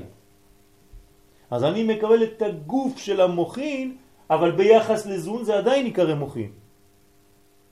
זה רק גוף בח... לערך העליון, אבל בשביל התחתון זה עדיין מוח. ואם כל זה הם גוף של פרצוף המוכין, אז הם הגוף של פרצוף המוכין, ומצד זה יש בהם קשר עם המוכין. כלומר, יש להם קשר עם החלק העליון שלהם, לכן הם עדיין מוכין, אבל הם הופכים להיות גוף של המוכין. ולכן הם יכולים להתקבל יותר בקומה התחתונה. בסדר כאן? והנה, כמו שאבא ואמא הם עליונים מאוד מייסות, כן, אבא ואמא יותר עליונים מייסות, מישראל סבא ותבונה, כן השפע הנמשך מזיווגם הוא עליון מאוד מן השפע הנמשך בזיווג יסות. כלומר, פה כשאבא ואמא מתחברים, בגלל שזה מוכין בעצם, אז זה שפע רוחני מאוד שיורד. פה כשישראל סבא ותבונה מתחברים, אז זה כבר מדרגה יותר גופנית, יותר גסה, כן? למרות שזה גם מוכין, כן? אי אפשר להתייחס לזה בזלזול, מדרגות גבוהות, אבל ביחס למעלה זה כבר גוף. כי הזיווג שבין יסות נעשה לפי ערך התלבשות פרצוף המוכין בזון. כלומר, החלק התחתון פה, שנקרא ישראל סבור תבונה, בשביל מה הקדוש ברוך הוא עשה חצי עליון, חצי תחתון? כי הוא דאג למה שהתחתונים האלה יקבלו. ובגלל שהם לא יכולים לקבל מהחלק העליון שהוא גבוה מדי, הוא עשה להם מעבר דרך יסות, שזה כבר גוף של המוחים, שזה עדיין נשאר נשמה ביחס לזון, אבל זה עכשיו יכול להתקבל יותר בקלות. לכן זה דאגה לפי ערך התלבשות פרצוף המוחין בזון, ולכן גם השפע הנמשך מזיווג זה הוא שפע גופני, שפעולתו חיזוק הגוף באשר הוא גוף. זאת אומרת, הוא יביא אינפורמציה של גוף לתוך זון. ואין כוח בזיווג יסות להוליד מוכין לזון דאצילות. כלומר, אל תתבלבל, עצם המוכין זה אבא ואמא. יסות יביאו רק בחינות של גוף, תמיד. אבל מי יביא את המוכין הפנימיים? אבא ואמא. אלא שפע זיווגם יורד לבריאה ומתלבש שם בסוד מוכין באבא ואמא של הבריאה. כן? אז עכשיו, עכשיו הוא קפץ למשהו אחר.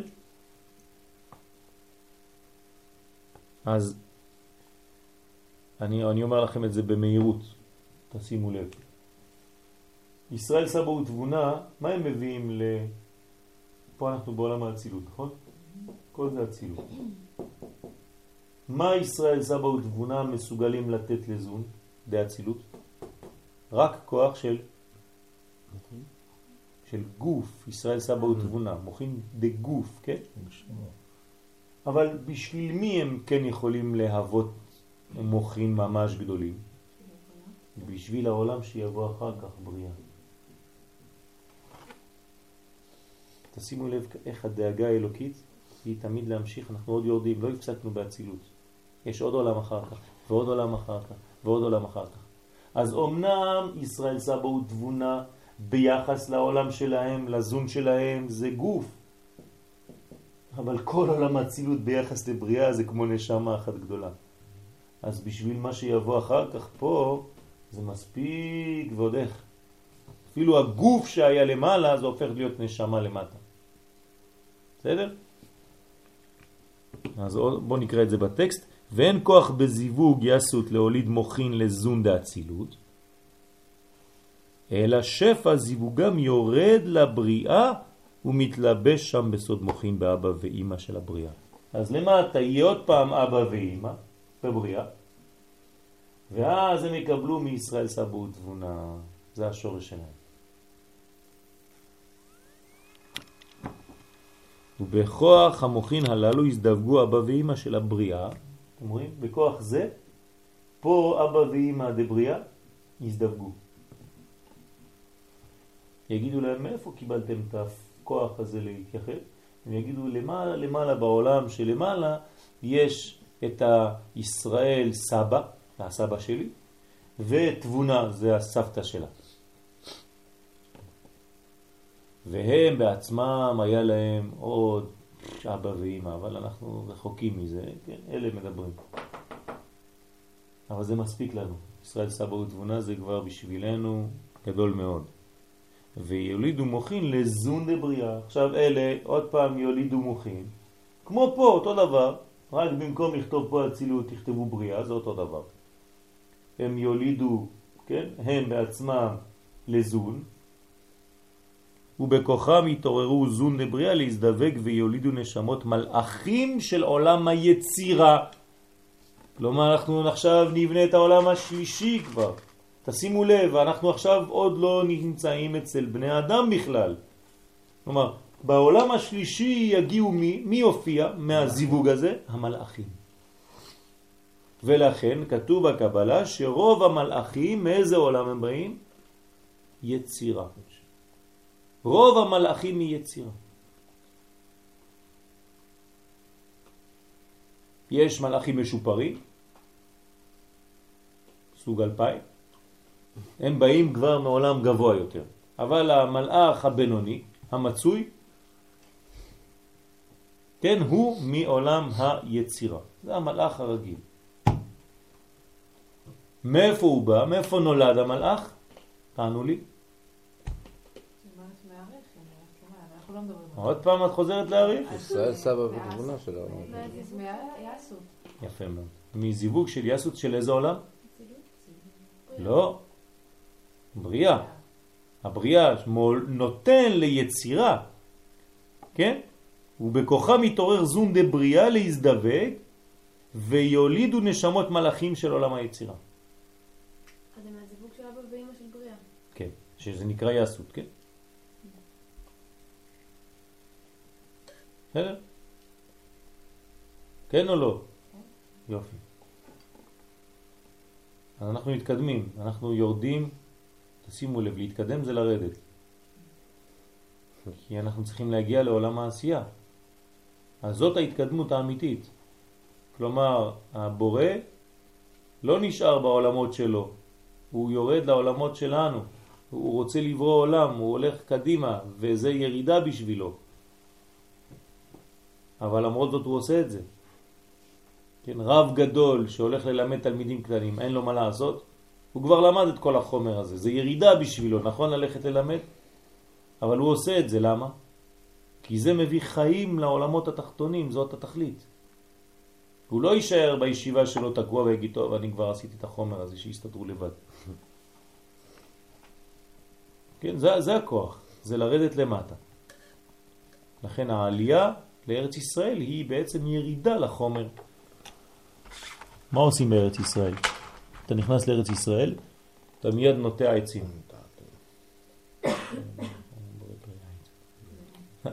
מה, עושים? מתחילים לטעת עצים. זה, זה העלייה שלך. כן.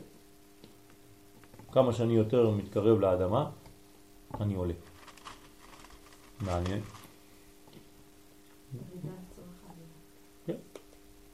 העלייה הזאת נקראת עלייה. עולים לארץ, נכון? אני עשיתי עלייה. מה עשית? ירדת לארץ. וכשאתה, האמת שארץ ישראל באיזה עולם היא נמצאת?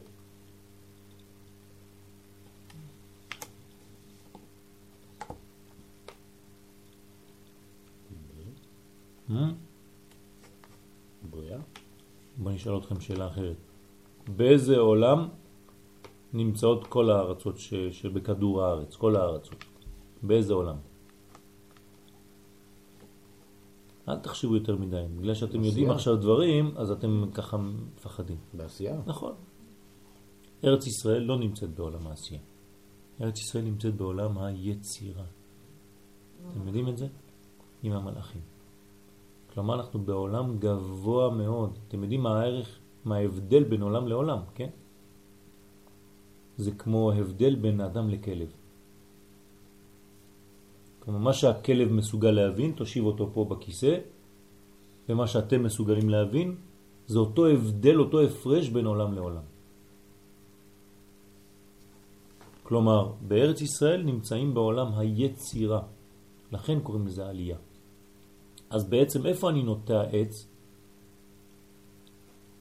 בעולם היצירה, בעשייה של עולם היצירה. בתחתית של עולם היצירה, זה עולם גבוה מאוד, לכן זה נקרא עלייה. בסדר? לכן אנחנו בעולם גבוה מאוד מאוד מאוד. ארץ ישראל היא, היא למעלה, היא מעולה, מקודשת מכל הארצות.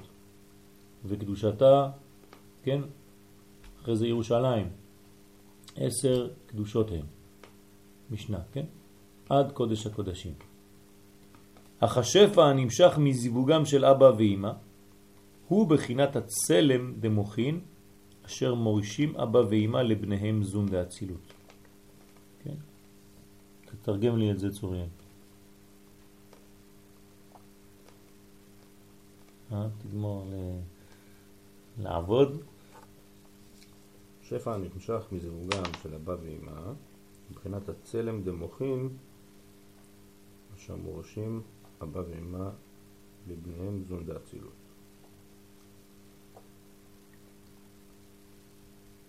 צלם זה העתקה? מה זה צלם?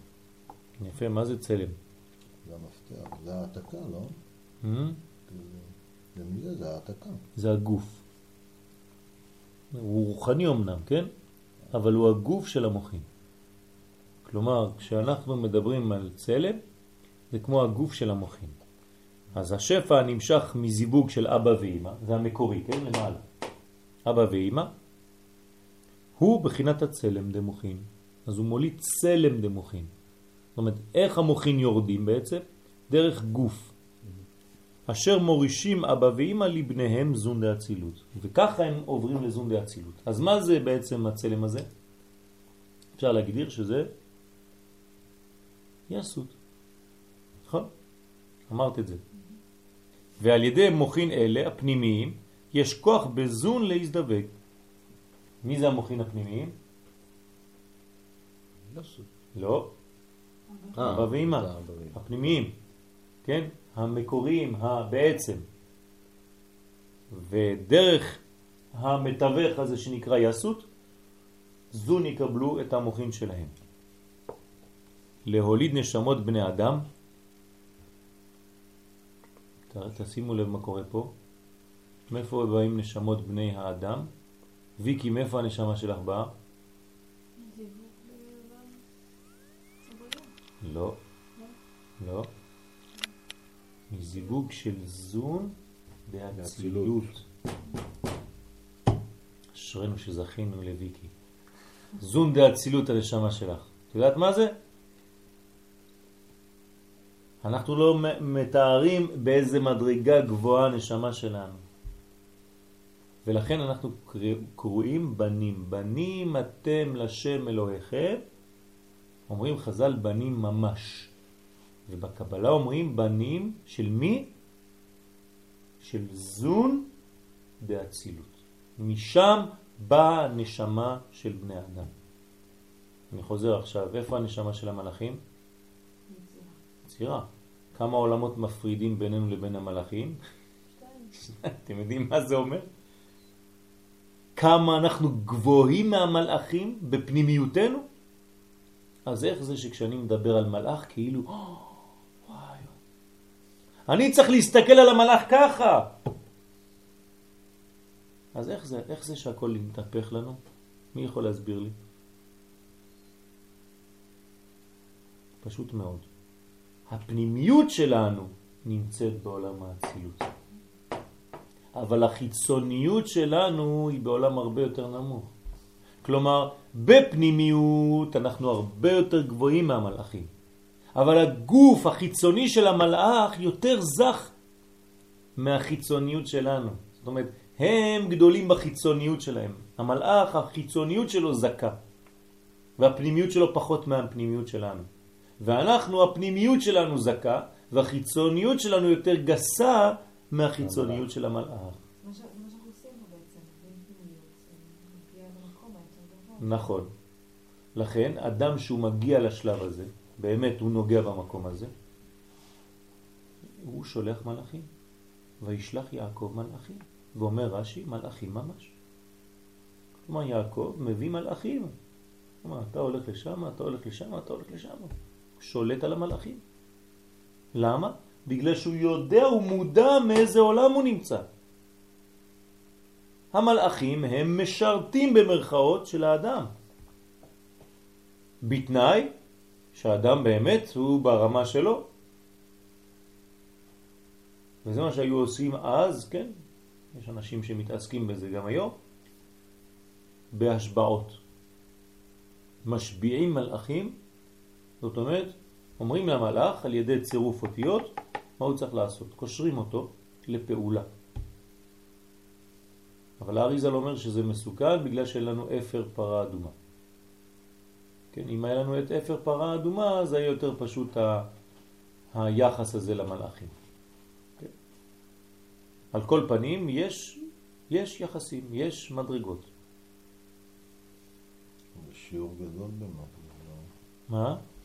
לא, זה שיעור גדול לגוף. כן. זה לא צחוק. כן. זה לא פשוט להגיד את זה שהגוף ככה והפנימיות ככה. זה נכון. ואחד שיעור. אבל אנחנו צריכים להבין ש... שה... הגוף החיצוני שלנו, כן, הוא במדרגה נמוכה אומנם, אבל בו מתגלה כל הגילוי הגדול הזה. זה פרדוקס. זה. כן. זה לא פשוט לחבר. ולכן אנחנו מברכים, הוא מפליא לעשות. זה הוא מפליא לעשות כשיוצאים מהשירותים. מה זה מפליא לעשות? שכל רגע הנשמה הגבוהה כל כך, שהיא באה מזון דאצילות, מתחברת לגוף גשמי כזה, שהוא בתחתית העשייה. איך זה עובד? איך זה מתחבר? זה נקרא מפליא לעשות, זה פלא. תשימו לב, אמרנו שאנחנו תמיד דואגים שהאור הגדול הזה יגיע בצמצום. אז איך הגוף שלנו הכל כך גשמי מכיל נשמה כל כך עליונה? איך? והוא לא מתפוצץ. קשה לבנות. קשה לנשמה, שזה... לא פשוט, נכון? הנשמה סובלת. צדיקים סובלים בעולם הזה. הם עושים את העבודה שלהם, אבל הם כל רגע רוצים רק להתקרב לאור. הם רוצים לעזוב הכל. צדיק, אם תשאל אותו באמת מה הוא רוצה, הוא רוצה להתקרב לקדוש ברוך הוא. אין לו מה לעשות בעולם הזה. הוא זר פה. אבל הוא אומר, אבל נשלחתי בשביל זה, מה אני אעשה? אבל בכל רגע של... אה, שאפשר ל- ל- ל- להיות נשאב למעלה, הוא נשאב. והיו כאלה שנשאבו ולא חזרו. ממש, יושבים, לומדים ונשאבים. כמה חסידים הלכו ככה? כן, הדוד של הקומרנה, של הרבי מקומרנה, הלך ככה בסעודה שלישית, בשבת. אמר אני... זה הציץ ומת. אה? כן. עולה. נכון. רוצים הפסקה קטנה? או שזה בסדר? בסדר? אוקיי, אוקיי. אפשר. תודה. אסור יהיה להגיד אפשר. אה. אם יש שאלות, תשאלו. פחדו מהמבחן, אה? מה? כל השבוע למדנו. ברוך השם. איי. Hmm.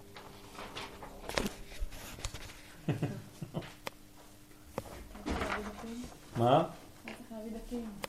כן. שאימא עושה בזה. זה כל בחינותיו באים לו מאימא. כן, זה זה הבן, נכון? האימא אוהבת את הבן, חבל על הזמן. זה כל העולם שלה. זה קפה אולי? לא, לא, זה בסדר. כי על כן נקראת שמה אימא. תשימו לב, האימא בקבלה היא תמיד עם יוד. בכל ספרי הקבלה תמצאו עם יוד, דווקא. ה... למה היא נקראת אימא? היא הייתה יכולה לקרוא אישה, נכון? כי היא, היא משתייכת יותר לתחתונים, וגם הוא נקרא אבא בגלל שהוא ביחס לבן שלו. כלומר, זה לא מציאות בפני עצמם איש ואישה. לא, הם אבא ואימא. כלומר, יש להם פונקציה של הורים. ולכן הביטוי כאן זה אימא. ועם י' בגלל שהיא כוללת את האבא? כן, בפנים כל כולה אבא. כן, רק שהאבא גנוז בפנימיותה והיא תפתח אותו. אז היא נקראת אימא, כי היא אימו של זה המולידתו ומגדלתו. זאת אומרת שכל העניין שלה זה לגדל את הבן הזה ולעשות ממנו אבא בעתיד.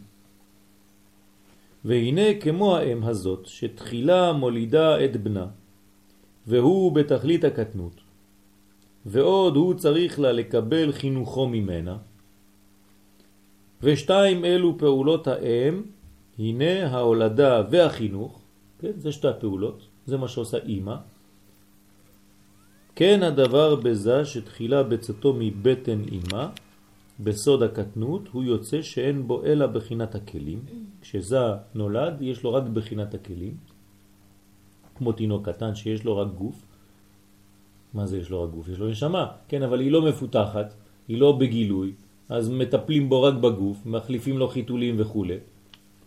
כן, להבדיל אלף הבדלות, כן, זג שיוצא הוא גם כן מבחינת תינוק כזה שיש לו רק כלים.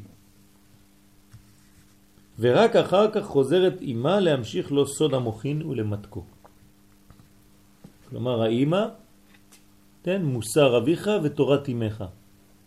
היא תביא לו, כן, מוכין כדי לגדל אותו שיהפוך להיות הוא בפני עצמו גם כן פרצוף חשוב. אז היא ממתקת אותו, היא מגדלת אותו, היא ממשיכה לו מוכין ואורות, כן. והנה בחינת כלי הזה, או כלי הזה, כן, הכלים שלו נמשכים מחיצוניותה של אימא, מן ההי גבורות שלה. עכשיו, אנחנו עושים פה הבדלה חשובה בין, לא, בין הגוף והנשמה. מה זה גבורות? מה הכוונה? אז זהו, זה מה שאנחנו עכשיו רוצים ל- לראות. כלומר, אני עכשיו בונה רק את אימא. כל מה שאני עכשיו עושה זה אימא. מה יש לאימא? כתר, חוכמה, בינה, חסד, גבורה, תפארת, נצח, הוד, יסוד ומלכות. כל סד באימא. בסדר? עכשיו, היא האימא של מי? של זה, נכון? היא מולידה את זה, היא יולדת את זה, היא מוציאה פה את זה, נכון? זה כשהוא נולד הוא כלים, אמרנו. אחרי זה היא תביא לו מוכין, שזה החינוך שלו.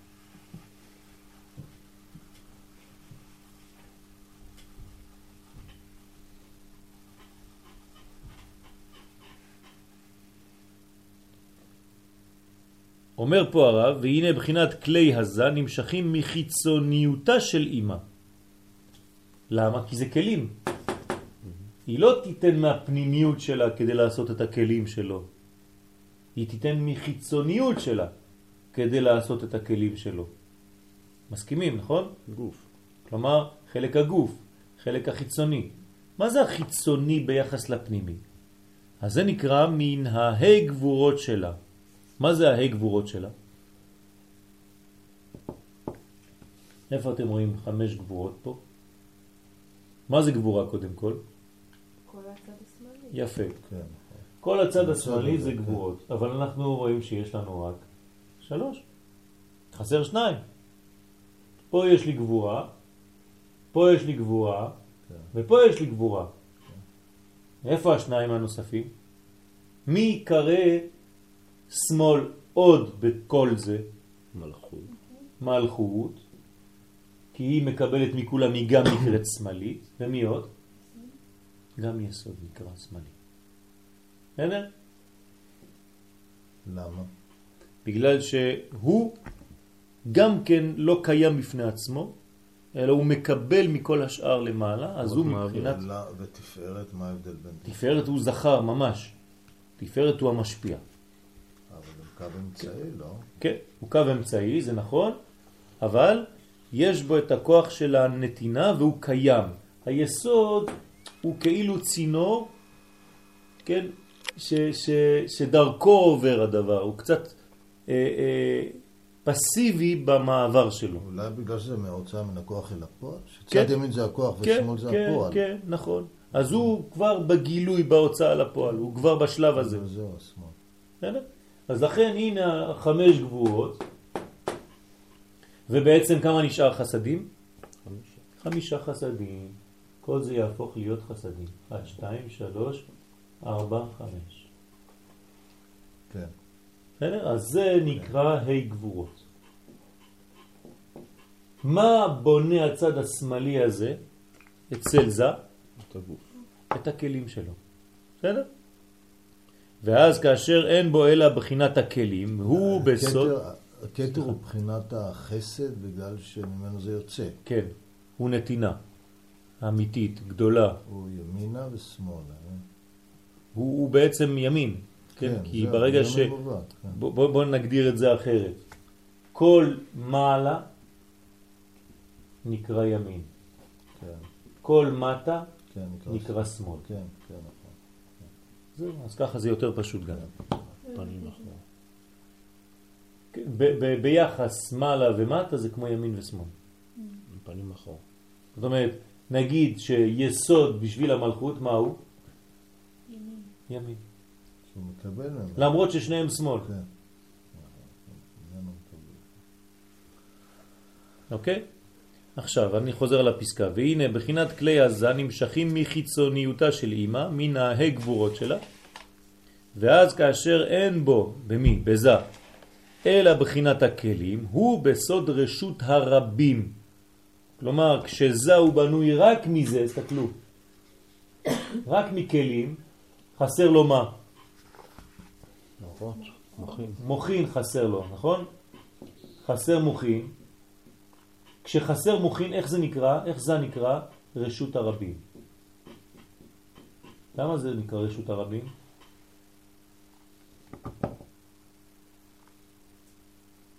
אם זה כלי, אז בעצם הכל יכול להיכנס. זה לא, זה לא מוגדר למשהו. זאת אומרת שהוא עדיין לא...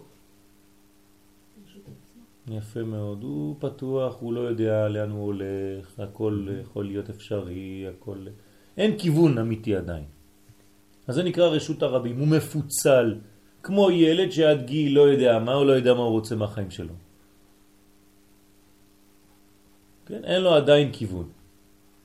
אז הוא רשות הרבים.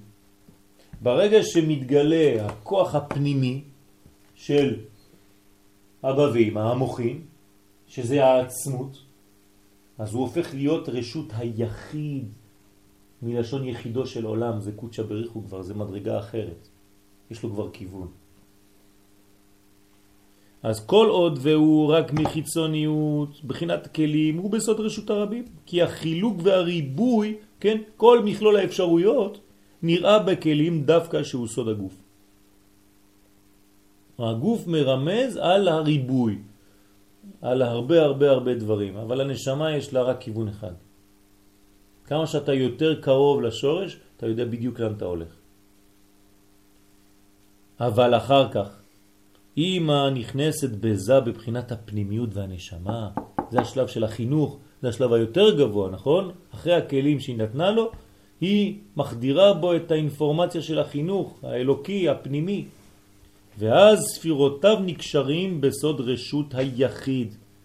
כן, אז כתבתי לכם בקטן, רשות היחיד, רשותו של קודשא בריחו, שנקרא יחידו של עולם.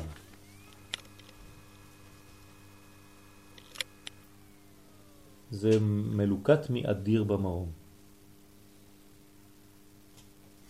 ד' אבא ואמא, התפשטות החדר. חדר זה חסד, דין ורחמים, כתבתי לכם מעל, חסד גבורה תפארת, זה היינו אז התפשטות החסד גבורה תפארת, הכלולים בחוכמה סתימה אל זה. אנחנו עדיין באבא ואמא. אנחנו רוצים לראות עכשיו איך מתפשטות, כן, הספירות של חסד, גבורה ותפארת, שהם כבר נמצאים בחוכמה סתימה. כלומר, במדרגה עליונה מאוד שנקראת חוכמה סתימה, אל מי? אל תוך זה. איפה זה החוכמה סתימה? אז איפה זה החוכמה סתימה? באבא. באבא. אבא נקרא חוכמה. נכון? אבא ואימא הם התפשטות חוכמה סתימה. כלומר, אבא נותן לאימא, נכון? אמרנו שהוא מעביר דרכה. אבל מי זה? זה אבא. אבל שניהם ביחד, אנחנו קוראים לזה חוכמה סתימה, הם התפשטות החוכמה סתימה. בסוד חסד דין ורחמים הכלולים שם. כלומר, מה יש באבא ואימא? חסד דין ורחמים, ימין, שמאל ואמצע. חדר. כן, הרב אשכנזי זצ"ל היה אומר שאסור להפוך את הסדר. במקום חסד, דין ורחמים, לעשות חסד, רחמים ודין. זה חרדי. כן, שהם הפכו את החדר לחרד. כן, הם הפכו את הסדר של הספירות. הוא אומר שיש לזה רצף מכוון. כן, אז הוא שיחק במילים, אבל הוא רצה לבטא אה, אה, רעיון יותר עמוק. למה חרדים? איך זה מתבטא אצלם? זה, מה זה חרד? חסד רחמים ומסתיים בדין. כלומר, בסופו של דבר, מה אתה רואה? דין. דיני. זאת אומרת, באדם שהוא מאוזן, כמו שצריך לפי הספירות, בסוף מה אתה צריך לראות? רחמים. זה באמת ככה. כן. כן. אז הוא, הוא היה פילוסוף אחד גדול ממש. כן, כן, אני, אני יודע, זה לא סתם... אה, כן. דרך אגב, הוא, הרב הזה, שאמרתי עכשיו, הרב אשכנזי, כן, היה צרפתי, ליאון אשכנזי, הוא בחדר, בת- בתמונה, בחדר של הרב של יאיר. ממש ראיתי אותו בחדר שלו, הוא, זה, זה התמונה שיש לו, זה הרב שיש לו שם.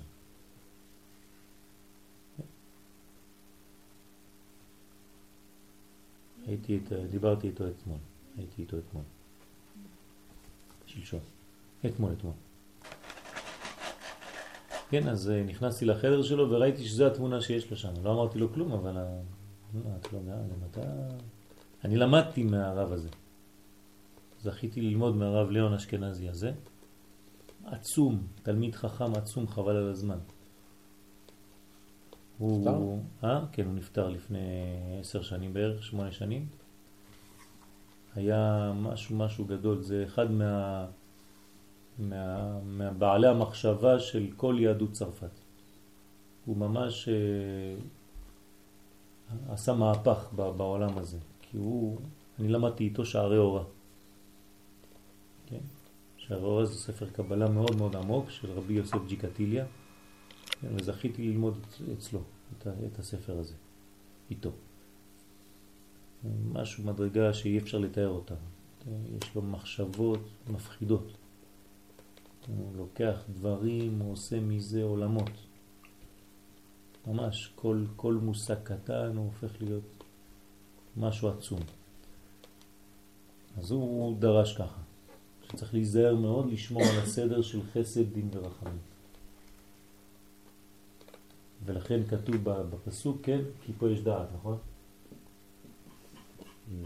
דעת חדרים ימלאו, חדר. אם אתה רוצה שהדעת ימלא אותך, אתה צריך להיות חדר. מה? לא כן. כן. כן. אבל בסדר, בסדר, רק... אה. כן, כן, הבנתי, אבל זה, זה סתם... אה, למה? בגלל שאנחנו עכשיו... אה? קיבל בשיעור בחמש יום. נשים אין דעת. כן. אבל האמת שכשמוסיפים דעת מורידים את הכתר. אני לא יכול לכתוב ככה, 11. כי פה זה 11 ספירות. אז אני רק כותב את זה, אתם שמים לב, אני לא מה- כן, מקיף את זה כי היא, כן, או שהיא כאן והיא לא. ככה זה עובד. דעת מיוחסת אבל רק לאבא? לא. דעת היא, היא מיוחסת לצד הזכרי בכללות, גם לאימא יש, אבל קלה. זה נקרא קלה, זאת אומרת שהיא לא צריכה את המנגנון הזה. האימא לא צריכה את המנגנון הזה. כן, הזכר צריך, האימא לא. זה מוסיף לזכר עשר מדרגות, כן? ראינו את זה בשיעור מקודם. שיעור של חשבונות. זה בלי נייר קשה לעקוב אחרי שיעור כזה, לא? טוב, אז זה, זה הבניין. עכשיו, אבא ואמא מהתפשטות חוכמה סתימה, בסוד חדר, הכלולים שם. איפה נמצא חס, חסד, דין ורחמים? כבר בשורש, באבא ואמא. כלומר, בחוכמה סתימה, סליחה, בחוכמה סתימה, ואבא ואמא הם ההתפשטות של זה. אחר שנתפשטו בסוד הדקנה ונשרשים בסוד מזל נוצר ומזל ונקה. כלומר, משגע אותה, עכשיו פעם נכנסים. אבא ואמא מתפשטים, כן? הם התפשטות החוכמה סתימה. חוכמה סתימה יוצאת, אמרנו, דרך, דרך מה? דרך אבא ואמא, אבל זה מתגלה פה, אנחנו רואים איך זה מתגלה, מה אמרנו בהתחלת השיעור? הצמצום עובר דרך הזקן, נכון? עכשיו הזקן נקרא דקנה, נכון? כמה אמרנו שיש י"ג מקומות? י"ג י"ג תיקונים. אתם זוכרים אותם? וחנון וכו'. עכשיו, השם השם, אל, רחום וחנון, ערך אפיים, לא ערך, כן, אפיים ורב חסד ואמת. נוצר חסד, אז איזה מספר זה נוצר חסד? שמיני. אז זה מצא, מזל נוצר, אתם רואים? זה המזל השמיני. ונקה, מי זה? זה האחרון. נכון? נוצר חסר האפים, נוצר עוון הפשע וחטאה ונקה. אז זה השלוש עשרה.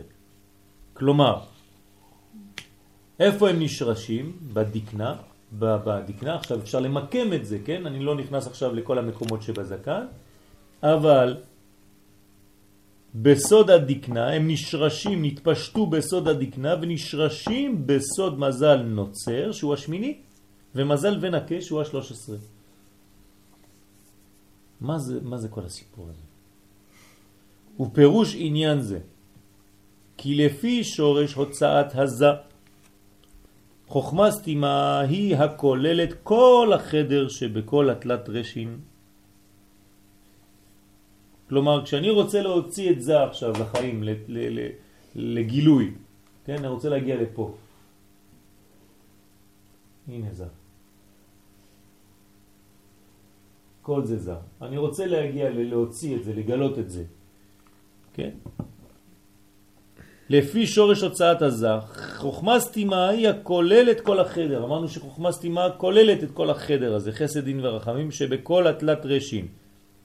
איפה זה התלת רשין, אתם זוכרים? אוקיי. לא. את אוהבת את התאריך הזה, אה? כן, התלת נכון, נכון. בעריך הנפין יש את התלת רשין. וסודם, מה זה סוד התלת רשין האלה? י' כ' ו'. אתם זוכרים? שעולים מספר טל. כלומר י' כ' זה תלת רשין. שראשי נמלט טל. שראשי נמלט טל, קבוצותיו רסיסי לילה. שיש בחוכמה סתימאה, שהוא סוד טלה דבדולך. כן? שזה מדרגה עליונה, לא ניכנס עכשיו לפרטים, אני רואה שאתם כבר פורשים. כן, ושם שורש כל ההנהגה. הבדולחה זה כמובן, אבל מה זה?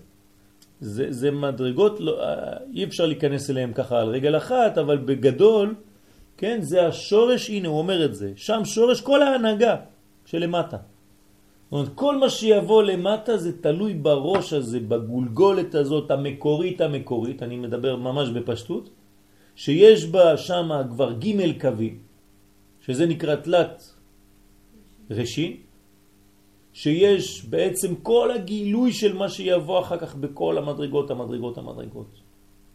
כן? זה נקרא י' כ' וחסר רק ה' אחרונה כדי לגמור את הגילוי. ואז יש לנו 45 במקום 39, זה גאולה.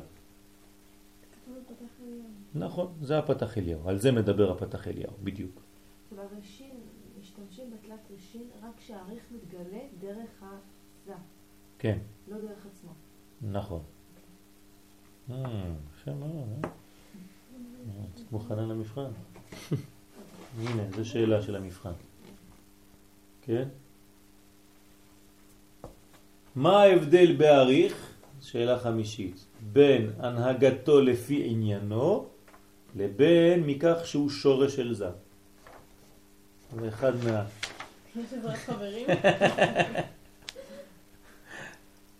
טוב. תשמעו את השאלות. האם מותר לדבר על אינסוף ברוך הוא? מדוע נקרא הרצון האלוקי בשם אינסוף? שתיים, מי נקרא בשם תיקונוי של אק ומדוע? שלוש, מי נאצל ראשון באק? העיגולים או היושר? מדוע? ארבע, מהו עניינו של פרצוף אריך אנפין? איך נקרא עניין זה? חמש, מה ההבדל בעריך בין הנהגתו לפי עניינו לבין מכך שהוא שורש לזה? שש, מהו סוד סדר דמות אדם? שבע, מה נמשך מבחינת הערת הפנים ומה נמשך מבחינת הסתר פנים? שמונה, מי מחבר את הקו עם הרשימו? ומהי תכלית הקו והרשימו? תשע, מה קורה כשהקו מתפשט בתוך הרשימו? ובשביל מה נעשית התפשטות זו? עשר, מקמו את עמידת עולם האצילות ביחס לאלק. מבחן קשה, אה? אנחנו נשארות כיתה. זה עבודת בית, זה עבודת גמר. כן, זה עבודה, עבודה. כן. אז אה, אני רציתי שתעשו. אבל אני רואה שפחדו כולם.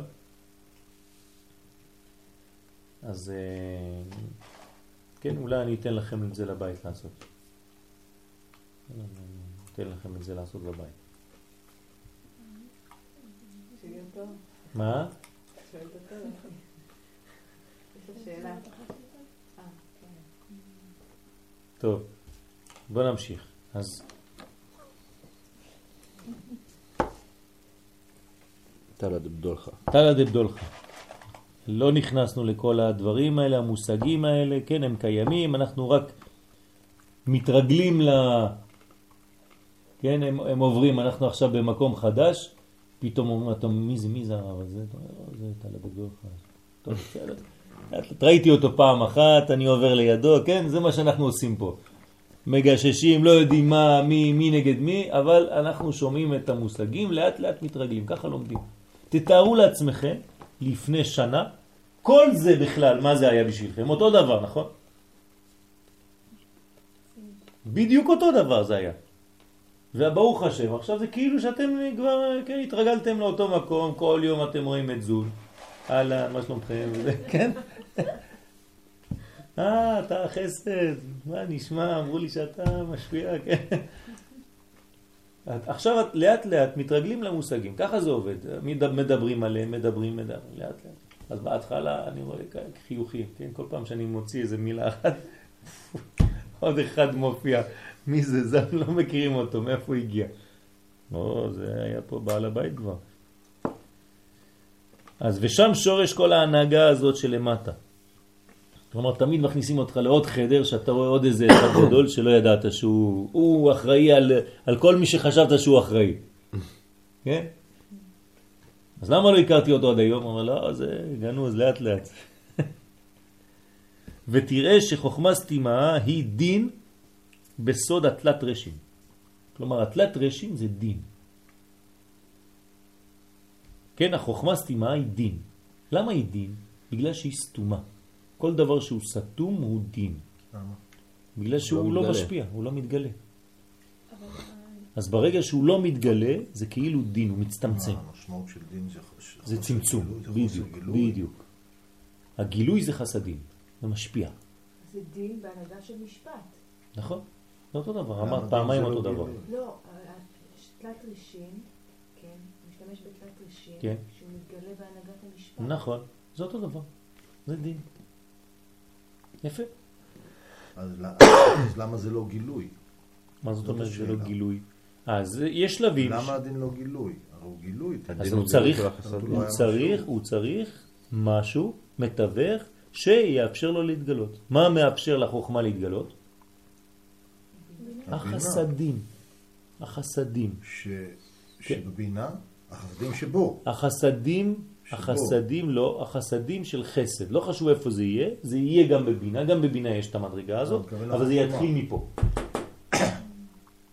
כלומר, החוכמה, לכן זה מתחת, לא יכולה לרדת לעולם הזה בלי לעבור דרך דרך חסד. הבינה. אבל אין בזה עניין גם של דין. חייב החסד לעבוד, זה זה ה... בוודאי, בוודאי. שיש דין, לכן בכל אחד יש את ההגבלה שלו. מול החסד יש לי גבורה. תמיד זה בדין. אבל מי מנצח? החסד או הדין? חסד. החסד, אם לא, אמרנו, המדרגה הייתה נגמרת פה. איך זה שזה ממשיך עוד למטה? בגלל שהחסד יותר חזק, המנוע ל- ל- להתקדם הוא יותר חזק מהמנוע שבדיוק עוצר אותך. אבל העניין הוא הירידה הזאת. כן. הכלי, כן, הכלי הוא לא דין, בוודאי שהוא דין. אז זה הביטוי. יפה, אבל אם, אם יש לך נגיד בצד ימין 10, בצד שמאל יש לך בדיוק 10, מה קורה פה? זה הופך להיות אפס, גמרנו, זה יתאפס, נכון? אתה חייב שיהיה פה כוח שהוא יותר גדול מפה. כלומר, זה יהיה 10, אבל זה יהיה נגיד 9.9. שיהיה עוד משהו שימשיך פה למטה. 0.1, שימשיך. כלומר, תמיד, תמיד, תמיד אנחנו צריכים לדאוג שהחסד יהיה יותר גדול מהגבורה, למרות שהגבורה זה הכלים. אבל ההתפשטות שלי חייבת להיות יותר גדולה, אז אני שולט על החסד, על הגבורה שלי. לכן בבוקר אני מניח תפילין, אני קושר את היד השמאלית, כדי להמחיש לה, רגע, רגע, את נותנת אבל- לי גבולות, אבל אני, אני, אני ממשיך. כן, אבל החסד בא לידי ביטוי רק דרך הגבורה. יפה, הוא לא יכול אחרת. זה נכון, אבל הוא לא יכול להיות גם סתום דרכה. הוא חייב להמשיך אחר כך. הגבורה לא באה לסתור את דרכו, לא. היא באה להגדיר. להגדיר. אבל ההגדרה הזאת יכולה לסתום אותו. אז הוא אומר לו, לא, אני שולט עלייך. אל, אל, אל תתבלבלי. את רק מגדירה אותי, אבל כל הרעיון של שנינו עכשיו זה להמשיך, נכון? כן. אז בוא נביא ילד. וזה השלב הבא. אותה תמונה שנתתי לכם בין איש לאישה שהתחתנו ולא רוצים להביא ילדים. אז מה הם עשו? הם התאפסו. כן, זה הפך להיות אותו דבר, אחד מול השני, גמרנו, נגמר. אין להם שום דבר, לא יוצא מהם חיים. כל העניין זה שהחסד, כן, עולם חסד ייבנה. כלומר, המדרגה הבסיסית של הכל זה חסדים. אם אין חסדים בעולם, העולם לא מתקיים. כי תמיד ההשפעה צריכה להתקדם. בסדר? למרות שזה עובר בגבולות, בתחומים, בגבולות, במסגרת, בכלים, בדין. לכן העולם נברא במידת הדין, אבל יש שיתוף מידת הרחמים, כן? בדין. כי אם לא זה זה זהו, אז מה, דין דין, נגמר. אז אנחנו כנראה נמשיך את זה פעם הבאה, נחזור על הכל, בעזרת השם.